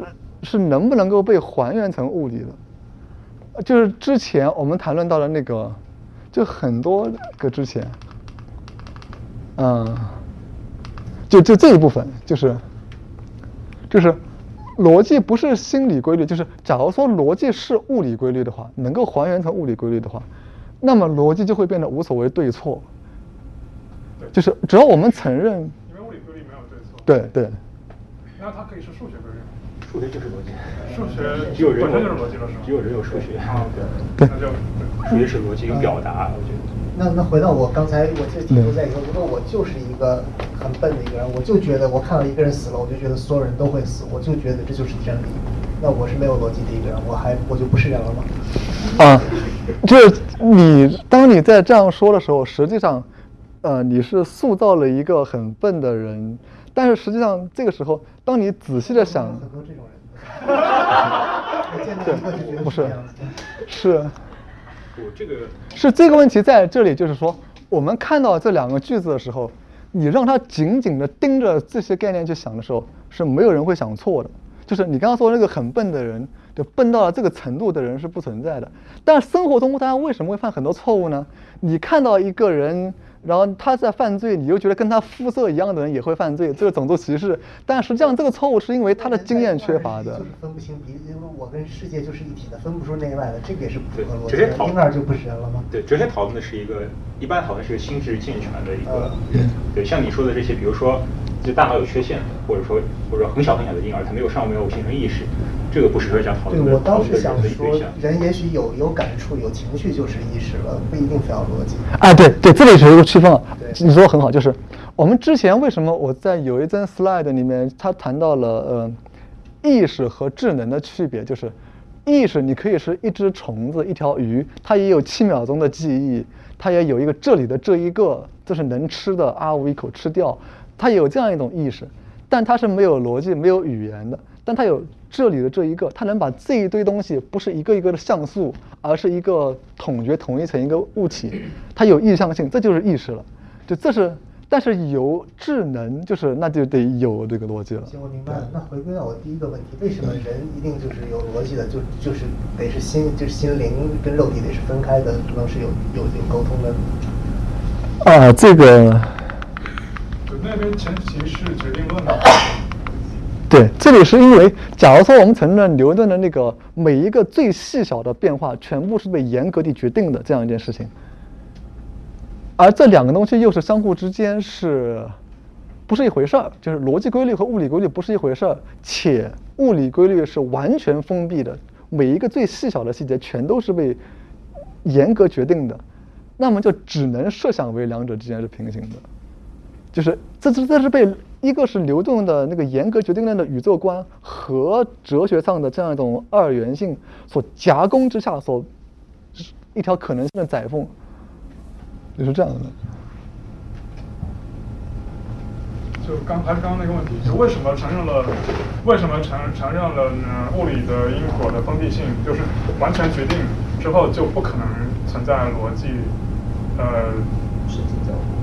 不可能存在什么就就不可能存在，或者说？哦哦，没有没有不没有没有，就是。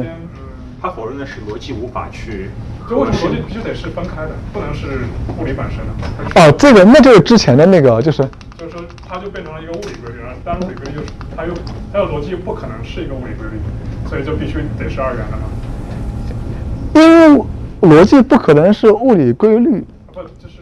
是因为它有所谓对错，而物理规律无所谓对错，就是其实主要就是这这个，就是因为就逻辑规则像三段论，它不是一个物理规律，也就是因为这个原因。就它是无所谓对错的。你比如说，呃，你你无法设想一个不符合三段论的宇宙。你你你你再怎么设想，就算你把那个什么物理规律全部推翻，F 的不等于 ma，你三段论还永永远是成立的。对，它它这个东西，它是不是超越？其实其实它永远是对的，就这个意思。它是我们赖以思维的一个东西，它不是被思维的对象。但是物理规律它是从经验中总结出来的，有它是本身能够被评判的。就是这么一个东西，是这样的。会就就是说，即使牛顿时代的人也可以想象非牛顿的物理学。对对，就这意思。但是人不可能想象非逻辑的人。对。对。就有一个问题，就是为什么世界上存在科幻小说，不存在哲学幻想小说？因为因为科幻，你只要想出个跟今天的科学不一样的东西就可以了。但是你，但是你哲学幻想，你怎么想象一个跟逻辑不一样的宇宙？这是不不可能的。就是还是刚刚那个说，如果说承认了牛顿那套决定论的话，那就是说心灵说怎么样，也就完全是决定了。然后就是说这个是非智能的，然后就必须把它给分开，才能在同时承在承认牛顿的决定论的情况下，承认人是有智能的。嗯，其实心灵的那个也不一定是被决定的，只是说它和那个东西是不相，你你你得是不相干的了。就是因为你既然牛顿的那个世界观是封闭的嘛，它不受心灵的干预，这就意味着它必须被设想为不相干的，那么你就是平行的了。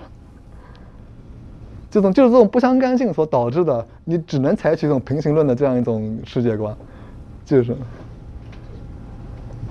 那好，你说。那个，我想问一下，就是，就你刚刚讲。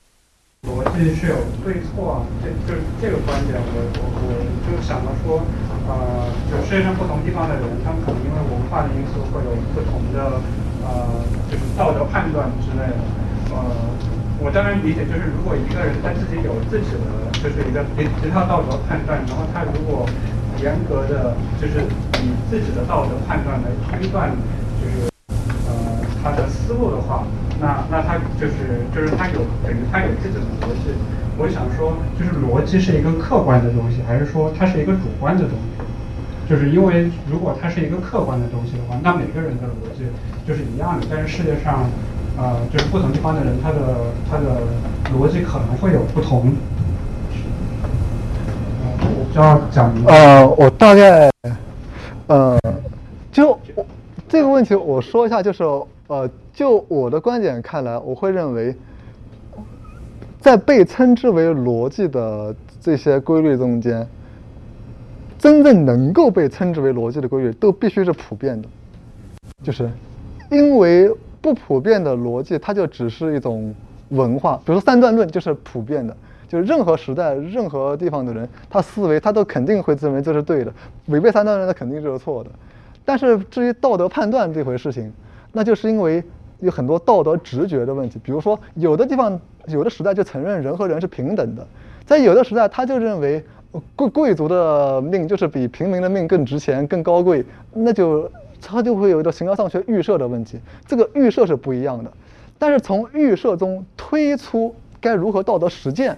这个推论仍然是合逻辑的。比如，你可以合逻辑的想，那些认为贵族更高贵的那些文明，他们一定会在政治实践上、在经济上更更加残酷的剥削那些平民，这是合逻辑的一个推论。假如你说那些认为贵族更高贵、人格更高贵的文明会在政策上更加倾向于平民，那就不合逻辑的推论。就是这逻辑就是这么回事情。就所以就是总结来说，逻辑还是一个比较客观的东西。它它不含主观的，就是比如说你说的预设，大概就是相当于一个基础的条件。对对。然后呃，就是其他的这个推论的这个链条本身，它是一个客观的东西。啊，对，大概就是这样。对。我觉得主观客观是一个很容易产生。对对对对是，对对。我觉得它是一个赖以思维的，赖以思维的一个一个，而不是被思维的对象。有一个 follow up，就是说我在想逻辑这个东西，就是有有一些，比如说原则什么二律背反啊、三段论啊，我们可以确认它肯定是非常非常普遍的。但是就是当它你当当你把它形式化，比如说你一阶逻辑，然后或者说考虑什么 fuzzy logic，呃带概率的逻辑，就是你在呃对某一个呃 statement 这个赋予真值的时候。你到底怎么样赋值？你用怎么样的那个 axiom 来构造这个逻辑系统？我觉得是不是起码在现在这个阶段还不是一个大家都不是，这不是的，确实。这个是不是还是跟就是人怎么样认知自己，你怎么样认知世界，怎么样认知自己的这个呃，自认知自己的认知系统还是有关系的。就是这两个东西，我觉得可能不完全独立，是不是这样子？怎么认知自己的认知系统？就是说，比如如果简单的二元非非非非真即假这个呃概率系统，可能就是说是一个比较简单的一个世界观。但是你，但是但当那个呃分析哲学家在呃不断完善这个逻辑系统的时候，可能他们会把。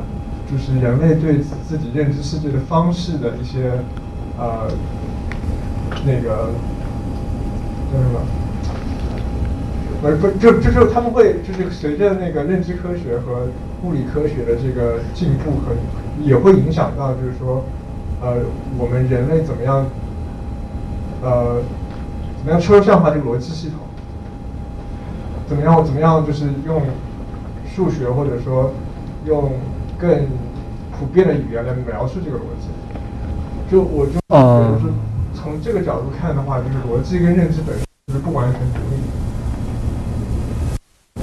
逻辑和认知之间，我我听他的就是讲的时候，就有点想到，呃，像那个赵老师讲的，说呃，就是量子理论，然后让人就是意识到，呃，起码物理世界并不是这种 deterministic 的，然后。呃，如果说我们在一作为一个人来思考，就是物理规律的时候，就是原来的，一直到比如说量子理论诞生之前，我们的思考方式是一种，然后这种是一直，对，就是这个是一个，是吧？嗯，我觉得他的问题是人如何形式化逻辑系统。但其实这里有一个问题，就是逻辑系统为什么是形式化的？就就比如，嗯。如果我把逻辑简单理解为一加一等于二这件事情，嗯，就是如果把逻辑简单理解为一加一等于二这件事情，然后可不可以想象说，因为我们的神经系统在做计算这种功能的时候，是以每一个细胞作为一个单位来做的，所以最后它就产生了一加一等于二这种逻辑，就是不是这种逻辑，这个东西本身是基于这个物理构物质构造来来决定的。然而这个细胞神经细胞在不管是它们互相沟通，还是神经细胞本身的组成，又都是遵循于物理规律来。来走的，那它不能够融合，就是融合在一起吗？嗯，这里的问题其实是，其实这个还是逻辑心理主义的那个问题，就是我们如何把逻辑设想为思维的规律，然后思维心理也是思维的规律的总和，那么心理规律又是受物理影响的，那么这个意义上来讲就是这样一个思路，这样一个思路的反面是在于，假设这个思路是正确的，那么。那么我们能不能够说那些细胞受损的人，他的逻辑正确，就跟我们的逻辑正确就不一样了，就是不普遍的逻辑的问题。可能就像神经疾病的人，对，他们就是因为有些基因被突变了，导致他们可能是连接的连接的，就是细胞连接的方式不同，或者连接的规律不同，而导致他们的逻辑可能跟我们就是我们没办法理解他说的话到底有没有逻辑这样这样的事情。就是那你会认为就是？就是他们的逻辑只是另一种逻辑，比如说，他们违背。逻辑是由他们的那个神经细胞之间沟通的方式而决定，而我们的逻辑是以我们所谓正常的神经细胞沟通的方式而决定。对，就那您会认为，呃，就像刚才您说的那句话一样，就是那个所谓被我们排斥于心智不健全的人，或者说没有语言的婴儿，或者说这样一些他们的。逻辑和我们所谓正常的逻辑之间，并不是正确和错误的关系，而是两种不同的逻辑之间的关系，是不是？就是您刚才说的那个也是一样的这个问题，就是不同的世界上有三段论是一种为逻辑，但被我们称之为以偏概全的那样一种逻辑谬误，在另一种神经结构中间，它会成为一种另一种正确，而不是谬误，是这个意思吗？就是就是在这个逻辑里面或这个神经连接里面的正确和错误，或者说谬谬误或者偏偏差等等的，到另外一个里面就是另外一个一套系统，就它它不能够兑换过去。我的意思是，随时他说的，就这个意思吗？嗯，就只有一套逻辑吗？就是我会认为某些最底层的那种像三段论这种东西是只有一套的，是普世的。不管以后怎么发展，发自于或者是呃，就三段论，就是你如何设想一个一个，哎，您说。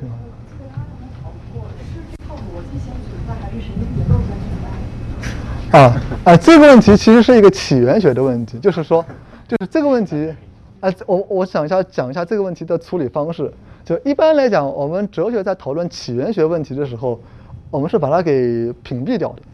因为，因为这样一个方式就是谈论起源学问题，就会导致你对事情的原理的分析和对起源的分析不是同一回事。比如有一个哲学家会谈论，呃，起源于希腊的一种思想是什么样的。我们今天的德国人仍然有那个希腊的那个词根，因此我们德国人就要遵循古希腊的那个这样的传统之类，就是。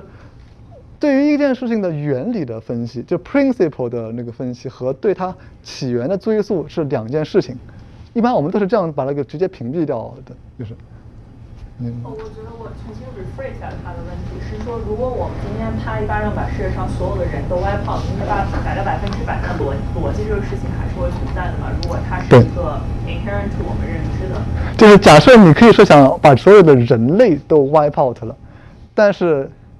可能性，但是那个可能的这个世界仍然在这里，因此，在任何一个可能宇宙当中，可能生命，比如外星人，外星人他只要有思维，他只要有 intellect，他一定还是承认三段论的，就是。还是只是一个猜想，就是你的，就是你的看法，还是 actually 是公认的一个？因为不是这这个这个东西其实是被 intellect 这个词所界定的，就是。因为如果你不承认三段论，呃，那么就是你不承认三段论的话，就是不承认大前提中的一部分仍然符合这个大前提这个它的这个属性的话，那么又如何称之为这是一个 intellect？嗯，定义问题。对，就是就跟数学一样嘛，你先承认一堆数学公理，然后哎，其实数学我我之所以不愿意谈数学的问题，是因为这里有另外一个问题，数学哲学中间有一些什么柏拉图主义的数学，认为数学就是一些有实在的那样一批人，也有一批人就是数学就是语言约定，就是语言约定的意思就是说，数学只是套语言而已，就跟我们英语、汉语一样的语言。它只是用来描述经济学、物理学这么一些学科而已。就语言约定论的这批人看来，数学就不是什么问题了。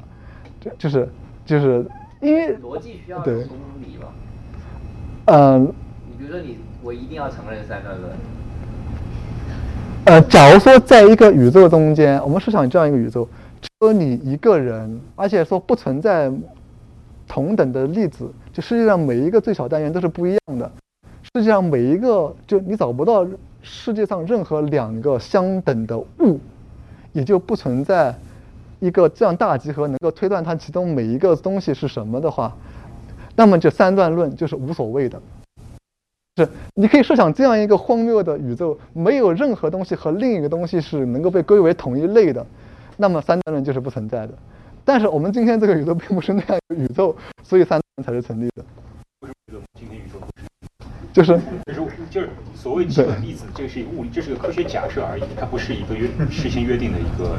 啊，对对，那就是如果说我们这样谈的话，那就那你确实可以认为，就是如果每一个粒子都是和别的粒子有细微的不同的，是无法通过无法进行呃把它归为一类的，就是因为三段论的观念，只要你有类的概念，你就有三段论，因为你只要有类的概念了，你类中的那个一个。一元，你一定是符合三段论的，但是。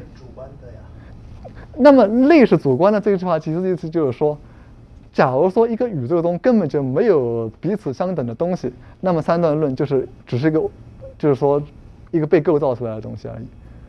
就是。我觉得说三段论是错的，在这种宇宙中，你只能说三段论无所谓。无所谓，对，就这个意思。对，就这个意思，是的。呃，两位谁先来？就那你先来吧。所以人工智能，人工智能和智能的区别是因为它完全遵循逻辑，是吗？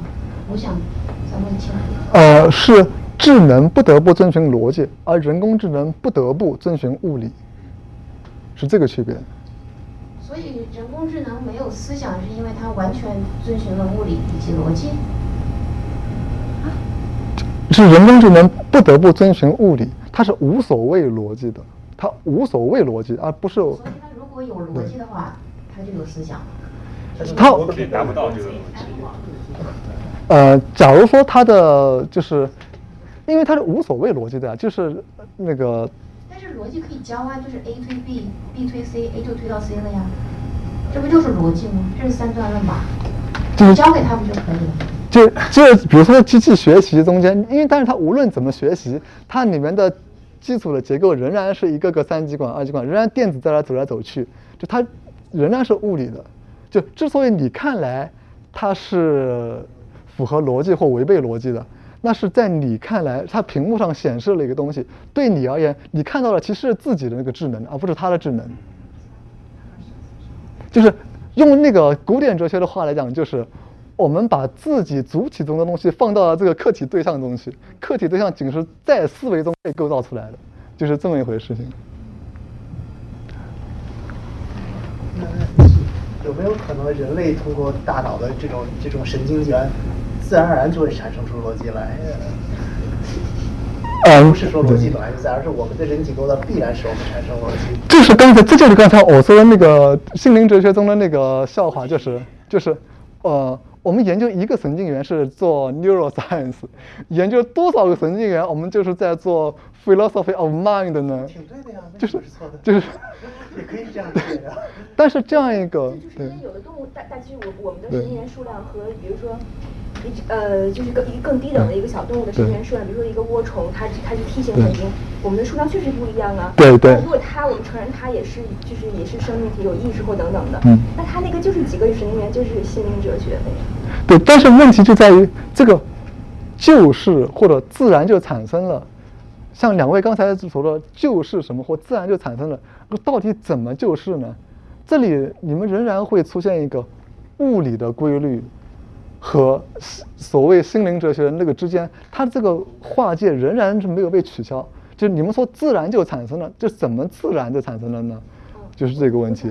对。刚才他提到说，像爱因斯坦那样说，就是有那个未知的那个因子，但是我们不知道而已，就相当于放弃了。但是像现在认认知科学的话，神经科学的话，其实还在不停的去探索，不停的去探索。所以有没有可能就是通过这方面科学的探索而改变哲学这些命题？这有。嗯，认知科学探索它会到到哪一步呢？大概到到这边，就是因为我们可以不断的精确化。精确化到最小、最小、越来越小的单位，每一个区域在这个整体中负责什么样的智能？但是注意，这一定是在这个整体中负责什么样的智能？问题在于，你把它单独拿出来，它就是一根神经元。就是因为认知科学它不是一个还原论科学，还原论科学的意思就是你研究任何一个物体，一个原子、两个原子、多少个原子。一堆原子，它你只要充分的估计它所受的所有的影响，你推出来的结论你并不会，就是有一个本质性的一个变化。为什么不是还原论呢？因为心哦不就是神经科学它只能研究这个神经在这个结构中的位置，它是一个方法论上取一个整体主义的，而还原论是和整体主义是相矛盾的。就是还原的思维，就是你是可以任意的划分整体，这个整体可以被切成一半一半，切成无限小也好，视作为一个整体也好，结论是一模一样的。但是整体主义的思维是，这个东西只能在这个语境中，在这个位置下，situation 它的 context 必须是这样一个时候，它才能起这样的作用。就神经科学其实是这样一个，它不是一个物理还原论的一个东西，就在这里，就是。脑区这臭皮匠是怎么相加成为一个大脑的诸葛亮的？这个相加到底是什么意思？他正在研究的就是这个相加到底是什么意思呀？就这个研究的方法是什么呢？是仍然是把这个脑区放在大脑中研究，而不是单独的研究这个脑区。因为一旦单独的研究这个脑区，把它比其他部分全部切开。那么就研究不出这个，因为你要研究是如何相加成的，对吧？研究这个相加，你仍然是一个整体论的研究，这一整个脑的，就是这是一个方法论上，它是一个整体论的思维，不是一个还原主义的思维。呃，那那为什么我们一定要用还原论呢？有很多东西就是还原论无法研究。对啊，是啊，对啊，是这个是是这样的呀，是这样，对啊。但他还可以去研究呀，我不太懂这个。就是还原论无法研究下去的意思就是。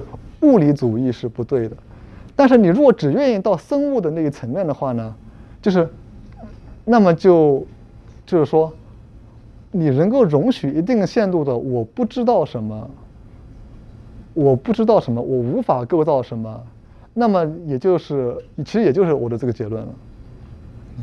哎，您好。我想问一下，就是你觉得情绪是？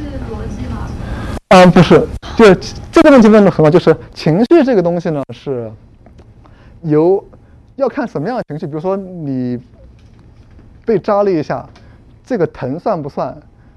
或者说这就是一个感受，但这个感受能不能叫逻辑？其实应该是不能算的。再比如说，很多情绪是由意义所伴生的，比如说所谓承认的概念，一个人得不到承认，他感到。心里面情绪不好，但这个情绪是伴随着承认的概念而产生的，是一个伴随的这样一个作用。你读一首诗，诗中的意义是唤起你的情绪，它也伴随产生的。而情绪另一些情绪，比如说音乐的情绪，音乐情绪是不伴随意义的，它是由音乐的在意识中、在时间中的那个排列所唤起的。而这样一种情绪，它并不伴随意义，它也产生了，就是它。你很难说音乐那个情绪它是一个逻辑的东西就是这样。那呃我我就想问那呃如果是这样的话我我理解的就是人工智能和智智能的差别是在于情绪这个部分。人工比较非理性的一个状态就是我们认为的逻辑真的是我们认为的逻辑吗？我们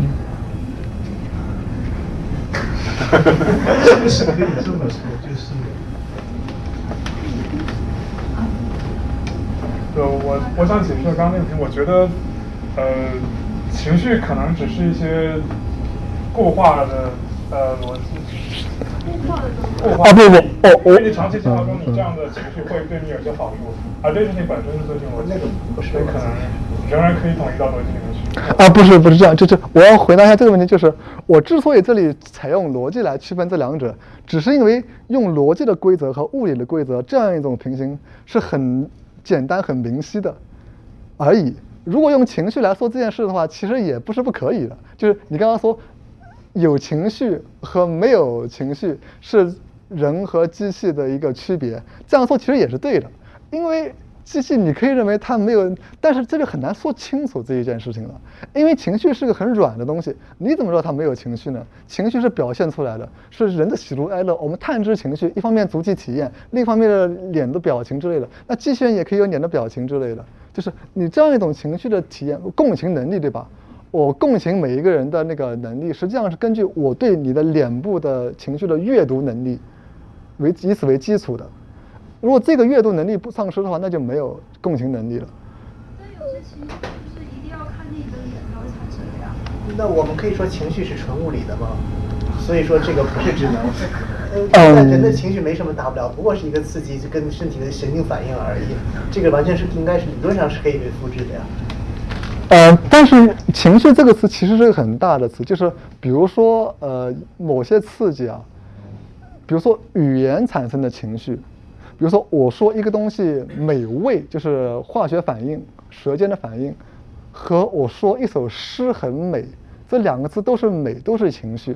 但这两种情绪其实它只是共用了“美”这个词而已，它并不意味着美是一个统一的原则、统一的标准，就是只是它恰巧被共用为一个“美”这个词。就情绪是是可以再细分的，某些情绪就像您刚刚所说的那样，就是它只是一个刺激，只是一个反应，但某些情绪是关乎到语言、关乎到思维、意义之类的东西的。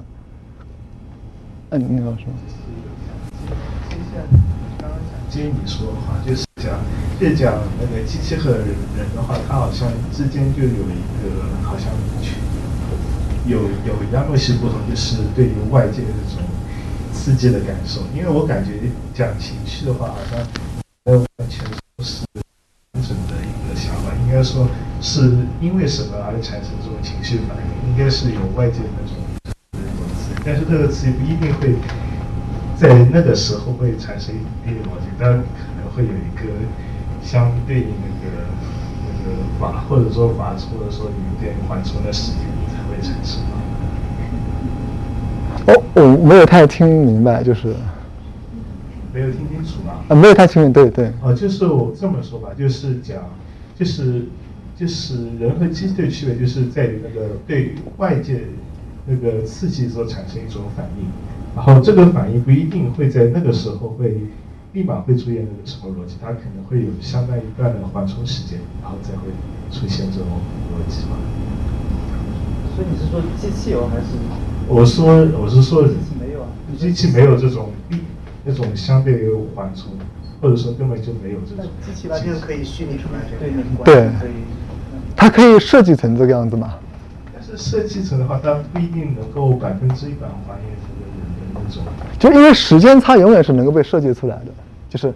你你让它迟滞一点点时间，它就你只要输入一个程序让它迟滞一会儿就行了。就图灵的那个思想实验中间，你如何区分两个存在，谁是人谁是机器呢？有人就说，那机器可以算一百次数学题，一百次永远对，人永远是会出错的。那图灵就说，我们只要把机器设计的 让它错一点就可以了嘛，就是我们只要这样设计就可以了。就是机器让它模拟人的这样一种缺陷，其实都是可模拟的。嗯。想请问一下，就其实好奇而已，就这个，嗯，对人工智能的发展有没有指导意义？没有任何指导，意义没有指导意义。那就比如说，呃，像你这样说，就是如果你要把小的低级意识合到一块儿，那我们就可以考虑这东西是怎么乘到一块儿的。或者是怎么样 dark product，或者是怎么样一个一个一个 algorithm 把它给做出来。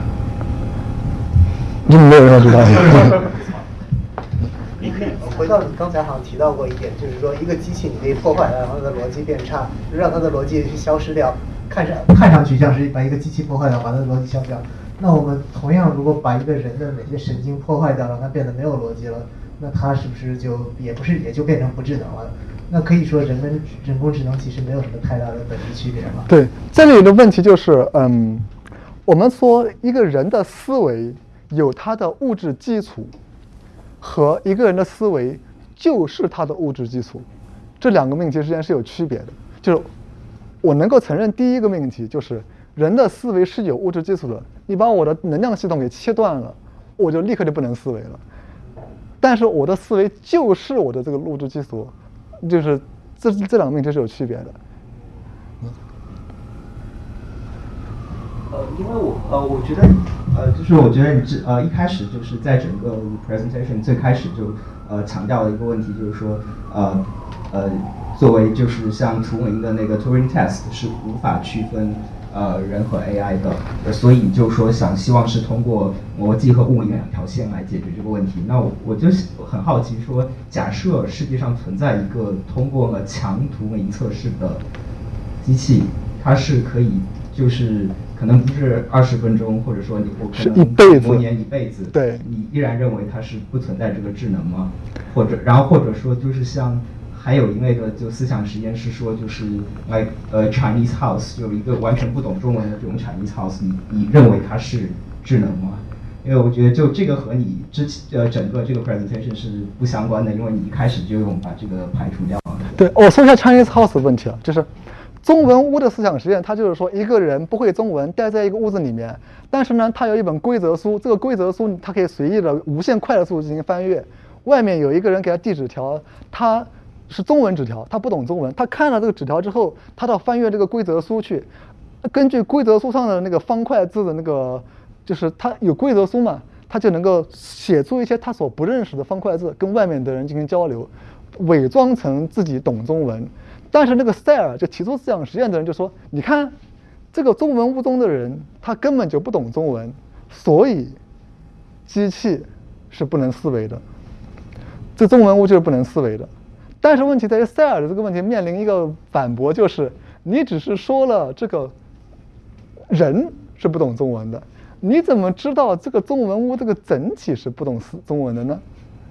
就是你把中文屋看到一个整体。”那个人只相当于那个规则书的一个机械臂或阅读器而已，但那个规则书和这个人的总体和这个整体，你怎么知道他这一堆原子是不懂中文的呢？其实这样一个问题。好吧，那我有相关的相关的问题，就是呃，就是上世纪六十年代的时候，就是第一次做人工智能的一帮人，他们实际上做的是逻辑机器，他们设计了一个遵循三段论的机器。然后给了很多的呃 context，然后给了现在的现在的状态，然后他们会有这个状态，如果符如果符合这个的话，就会到下状态去，然后它会最终会，你可以设定设定一个目标，它会呃通过推演给出该如何实现一步一步的目标。那你觉得这个东西，它机器它这个算法本身设计为必然遵循三段论，那你认为它是有智能？就是因为算法是一个逻辑层面的词，但是它算法的执行是物理层面的东西，就这个区分仍然在这里是存在的。就是因为你算法是理想状态下机器不出故障的时候，它所遵循的这么一套物理小件的运行方式，但物理小件这个小件它仍然是一个逻辑层面的东西，而不是像电子或者说有没有啪。之之类之类，它这个它不是这个层面的描述，就这个区分在这里仍然是存在的。就是其实那个上世纪六七十年代的时候的人，他们就是相信是操纵物理小件的这样一种还原论的这样一种，但是实际上这是一个相自相背反的，就 manipulating 其实指的是有意向性的这样一种操纵，但是他们用这个词试图磨合这两层之间的，等于是用一个修辞在磨合这两层之间那个那个界限。实际上，但他们反而反对那个物理还原论的，而他们反而是那个知识物理还原主义了，这就成为一个自相悖论的东西。要不先把没没讲完先讲还有还有不多对，不多一点点，对。就是在这里，就强物理还原论，就是 physics explains every being，就所有的存在都可以通过物理来解释的话，嗯，那么就会导致一个就是强演化论问题，就演化论解释了所有的活着的东西。这个活着的，我们刚才已经说过了，一部分是出自于人类的直觉，另外一部分是所谓意识啊之类的，就是演化。但这里就是说，强演化论需要以强物理还原主义为前提，就是说，因为核 演化的本质是核酸分子演化，是机械的，它跟一条机械生产线是没有什么区别的。怎么样，DNA？分开 RNA 进去，RNA 转录，RNA 翻译成蛋白质，如何如何？强演化论就是必须以强物理还原主义为前提。那么这里出现一个问题，就是所谓意识的突现，这个 emergence 就是突现的问题，就是就会成为一种疑难。就是如果说一切都是从原子分子。演化来的，那么意识的出现是怎么回事？以至于，因此泛心论就会被提出来。就是泛心论就是说，所谓心灵或者说意识这样一种存在，是普遍地存在于宇宙中的一切物质的。这个椅子、这个三脚架都是有它的意识的潜力，而所谓人类的意识。只是因为人类有一些物理机械能够把这样一种意识给表现出来而已。这个意识的潜力它本身是不表现的，而我们只是表现了它。在这样一种思维，其实就相当于说，那个，但是它本身并不能说这就是一个物体它有意识，它也有可能是整个宇宙的所有的东西是一个统一的意识，这些都是不知道的，因为泛心论。这样一种思想，它是用来克服什么的呢？是用来克服突现的难题的。因为你只要承认了泛心论，你就突现的这个难题就已经被解决了。但它本身其实只是把突现这个环节的神秘性，它把这个神秘性给扩大到了整个宇宙的神秘性去了。这个神秘主义仍然没有被克服掉。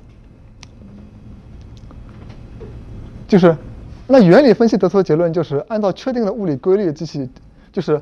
Good old-fashioned AI，只能讨论 Good old-fashioned AI 是不能具备真智能的。那么智能幻觉从何而来？就我们做一个思想实验，就是设想一个寿命被延长了几千倍的工程师，用几万年时间独自造出一台通过图灵测试的机器。它还有超忆症，对其中每一个最小零件都烂熟于心。那么这个工程师和常人就只有量的区别，没有质的区别，就他不是神，但他能够用纯分析分析眼光看这个机器。它不会将其事件实现功能的模块。我们看一个机器的时候说这是硬盘，那是 CPU，但是它看到的全都是一根一根的电线，一个个电荷在里面动，也就不会产生它有生命或思想的幻觉。你要满足它有超忆症，且它是几万年时间独立造出了一台机器的话，它就。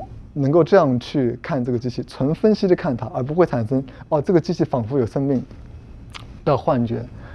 但是就是说，这里这个我做这个思想实验的原因，是因为我想说明，我们之所以把它设想为有生命的或直觉到面前的机器是仿佛有生命的和我们说话的，那其实是因为它太复杂了，以至于我们不得不用一种整体的眼光去看待它。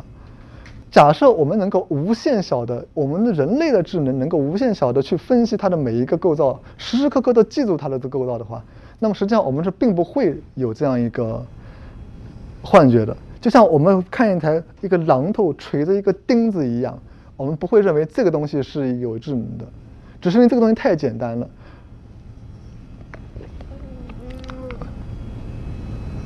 但是我们是无法通过解释清楚幻觉产生的原因而取消幻觉的。就我们无法通过知道几何光学原理取消哈哈镜的影响扭曲。就我知道哈哈镜的扭曲是因为某些几何光学的原理产生的，但我却无法通过知道这个原理就取消它。就幻觉是人类生活世界的部分，有如透视法就是幻觉。一幅画达芬奇那那批人发明透视法的时候，透视法就是一种幻觉，就近大远小，仿佛在二维平面上造出了三维空间的这样一种视觉的效果。因此，最后，呃，我想说一下，就是这里会有一个问题是：假设我们面对着一个能够一辈子模仿人类，在几十年的时间尺度上模仿人类，通过了图灵测试的人工智能。那么这里就涉及到一些道德问或伦理问题了，就是说，它首先我们假设知道了它并不是真正的智能，它是一个 good old-fashioned AI，它不是真正的智能，但是我们是否就能够以对待一件物的方式去对待它，或者说残忍的对待它，这仍然是有问题的，就是因为德性论和道德心理学中会认为。呃，我们哪怕对待某些没有生命的东西的时候，它就算没有道德主体的地位，却仍然有着德性上的一个地位。就比如龚自珍讲那个病媒管剂，我们中学学过的课文，就是他觉得把盆景做成那么扭曲，是有害于人类心灵的德性的熏陶的。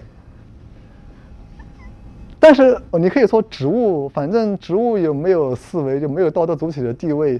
你可以认为植物它是无所谓的，这里机器也是一样的，因为假如说一个机器它通过图灵测试且长期的和人类生活在一起的话，那么是否应当在一定的法律地位上保护它，这是另外一个问题了。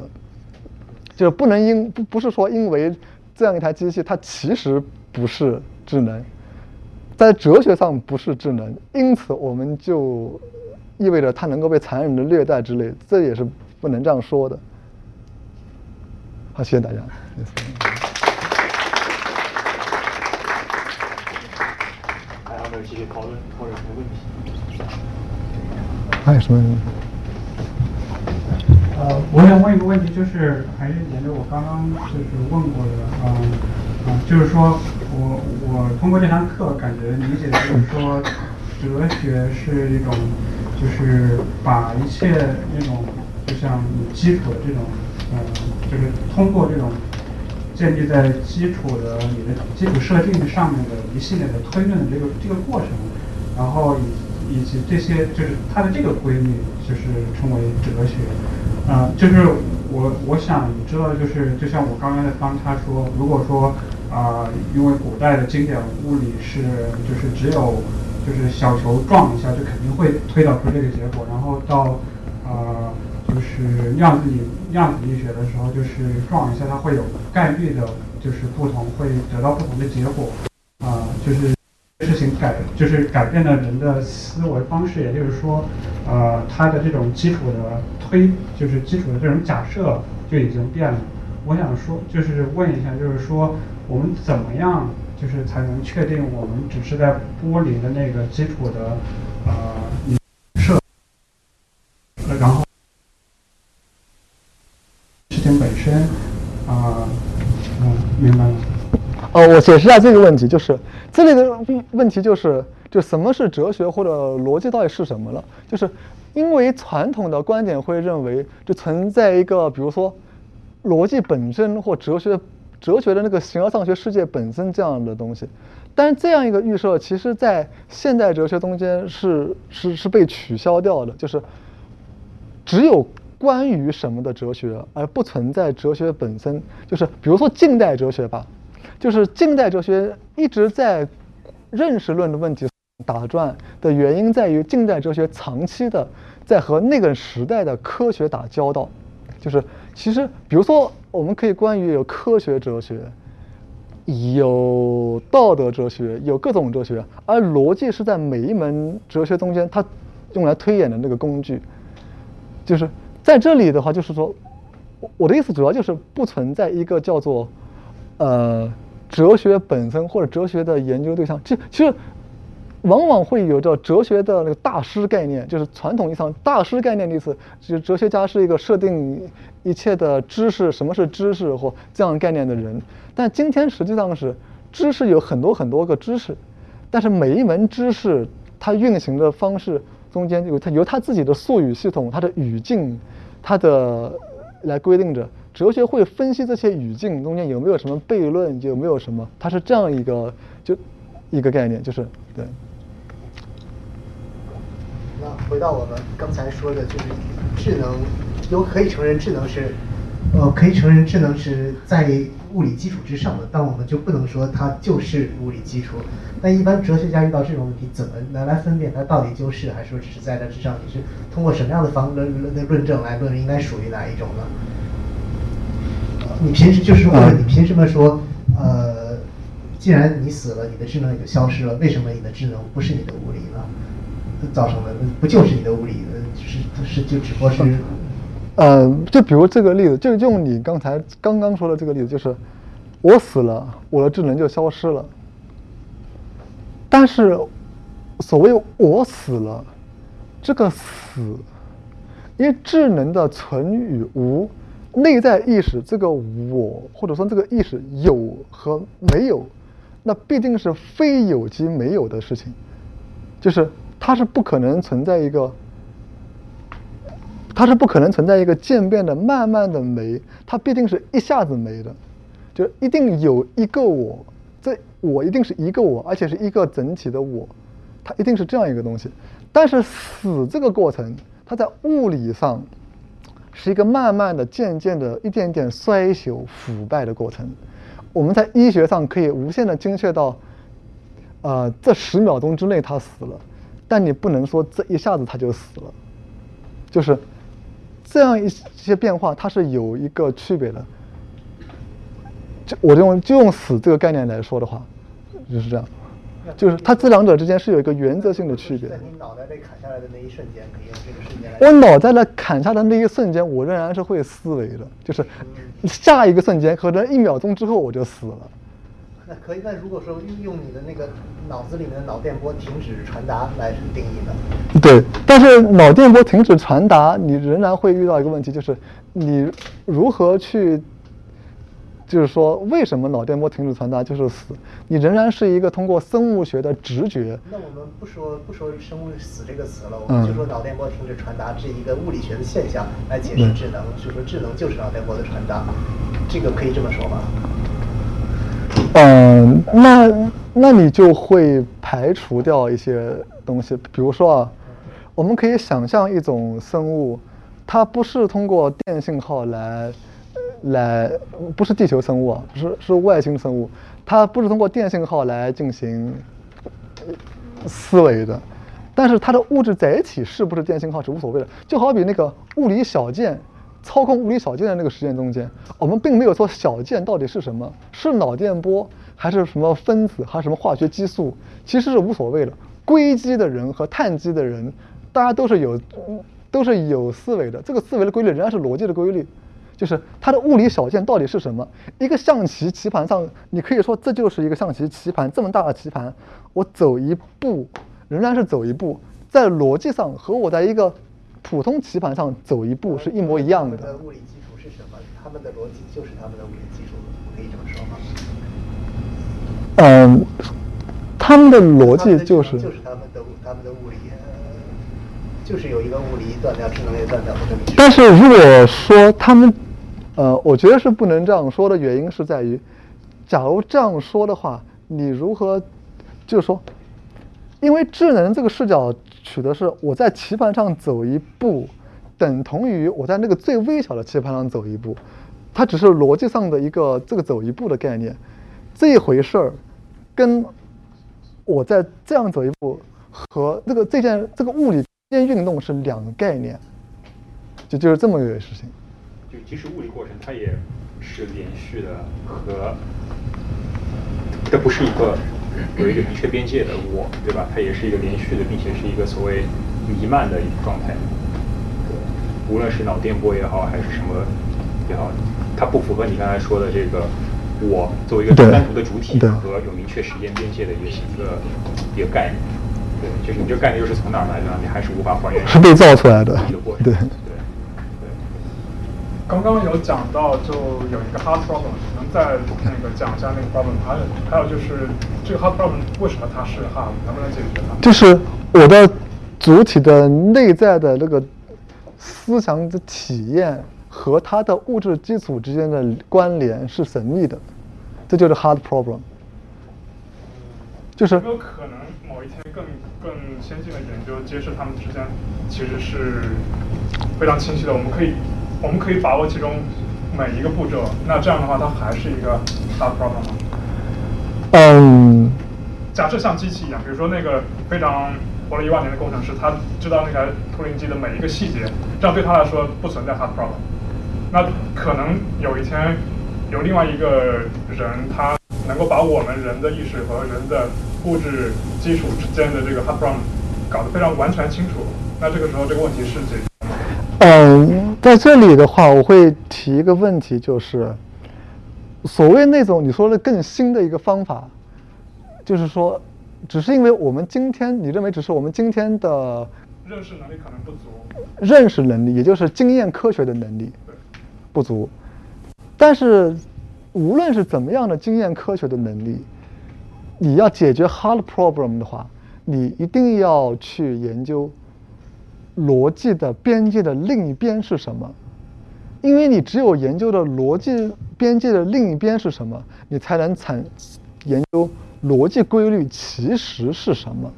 你要对逻辑规律把它还原到物理中去的话，你就要研究非逻辑的那个思维是什么，你才能研究逻辑规律本身是什么。但是假设，但是我们说，问题在在于我们无法思维一个非逻辑的那样一个，找不到这样一个样本。就是说，所谓的我们的设想一个违反三段论的一个宇宙，或者说。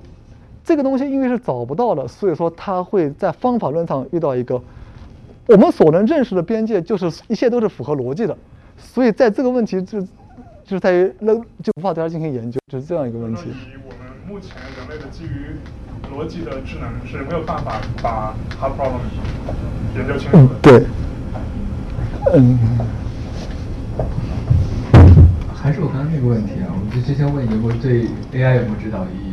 那么另外一方面，如果 AI 发生什么事情会把你这些东西的某一条推翻，比如说，如果我们有一个算法说 we can do this，我们把这拼到一块儿，然后就拼到一块儿形成一个 AI，然后这个东西是不是就成为你的逻辑基础了？呃，我我这样说一下，就是是我虽然说是不存在任何的指导意义的，但正因为它不存在任何的指导意义，所以也不可能被推翻。这两个其实是一回事，对，这样。加一大于二的问题，有两块直接合在一块。对对。那这样的话，如果我们真的找到了一个东西，呃，让它能确能够确保它一加一大于二，在这个神经元上做了一个这个东西，比如说我们现在正在模仿人脑做一个人脑一样的东西，然后我们突然发现有一种神奇的化学物质让它拧到一起了，然后变成一个人脑，那这个东西是否推翻了你们刚就是就逻辑的基础是这个这个这个粘起来的东西？呃，仍然不是，是因为。这里的人脑是由一加一大于二这样一种奇迹般的现象所产生的，和，嗯，任何一加一大于二的这个现象都可以被承认为智能，还是不一样的。因为你反正就是充分必要条件的关系，就是就是这样的。再问最后一个吧，我觉得大家脑神经已经死差不多，时间差不多。那就超出这个刚才你界定这个 scope，如果不是。和 old fashion 的这个 machine 化，那比如说，就按照刚才你的理论框架，我现在是一个有量子部件作为组成部分的一个机器，那么当它的出现逻辑错误的时候，我可以把它归因为就是非一个呃，应该说呃非呃，就不是说像你刚才那样进行一个物理层面的归因。的话，那是不是我可以认为它是有智能？啊，这个问题我很好，幸亏最后一个问题有人问出这个问题，就是 就是是这样，就是彭罗斯的那本叫《量就黄帝心脑》里边就说，他一直有一个猜想，就是人类的神经微管中间是存在一些量子层面的某些协同协同运作还是协同变化的，他就猜想是不是量子层面的协同变化在神经微管中间，就是那个东西就是思维的物质载体。他一直这样猜想，然后，那么我们有一天假设，通过仿造人类脑中的神经微管，来刺激它们之间的量子协同运作，并且发现那个东西产生智能了，这就不是 good old fashioned AI 了，就不是今天意义上的集成电路了。那么是不是意义上说那东西就是有智能呢？嗯，在这个意义上说，会回到我们在之前谈论到的那个，我们人类用简单的原子复刻机复刻出一个脑来，这算不算智能的那个问题？在这个意义上，工程学上讲，是的，它已经是一个人工智能了。但这个时候，如果你非要问它的这个原理，你有没有进行一个还原？嗯，那你有的时候还会说这不是的。但这个时候又会有人辩论说，那么你没有对它进行还原，这个这句话又是什么意思呢？你无非就是说你无法把它还原到自然科学中的规律，也就是物理学规律中间去。但是如果这个重是确定可重复的，你造一万个神经微管，它一万个神经微管都有智能。那么你为什么不承认这是另一种规律呢？就所谓物理学规律，它也是简单可重复、可重复、可重复而已啊。那么在这个意义上讲，你会发现这个世界已经，其实这个时候已经相当于魔法了，对吧？因为你造一万次，它都能够一万次产生出智能来，产生出那个东西来，它已经相当于跟魔法是没有区别的。但是听上去很荒谬，但是实际上在那个。所谓的那个量子泛心论的这样一个宇宙观中间，魔法也是完全可以存在的，因为你已经设定了微观粒子它有心灵的属性，它之间协同运作是产生出心灵的物质载体，那么这个魔法也没有什么好奇怪的，就是这样了。这个时候，所谓自然的神秘和人工的魔法界限也已经消失了，就是这样。我我还最后提一点，就彭罗斯虽然作为一个很杰出的物理学家，但是他这个神经微管理论是非常不主流，是是科学上是没有好像没有就很就不太接受他的这个说法，也没有太大的太多的实验来验证他的这个理论。就他一直认为神经微管中的那个量子的协同运作就是思意识。对对对。对，可能量子计算机比人要更高级。好，结束。好，对，呃，那个今天对，就非常精彩，大家再次感谢这个吴凯宇。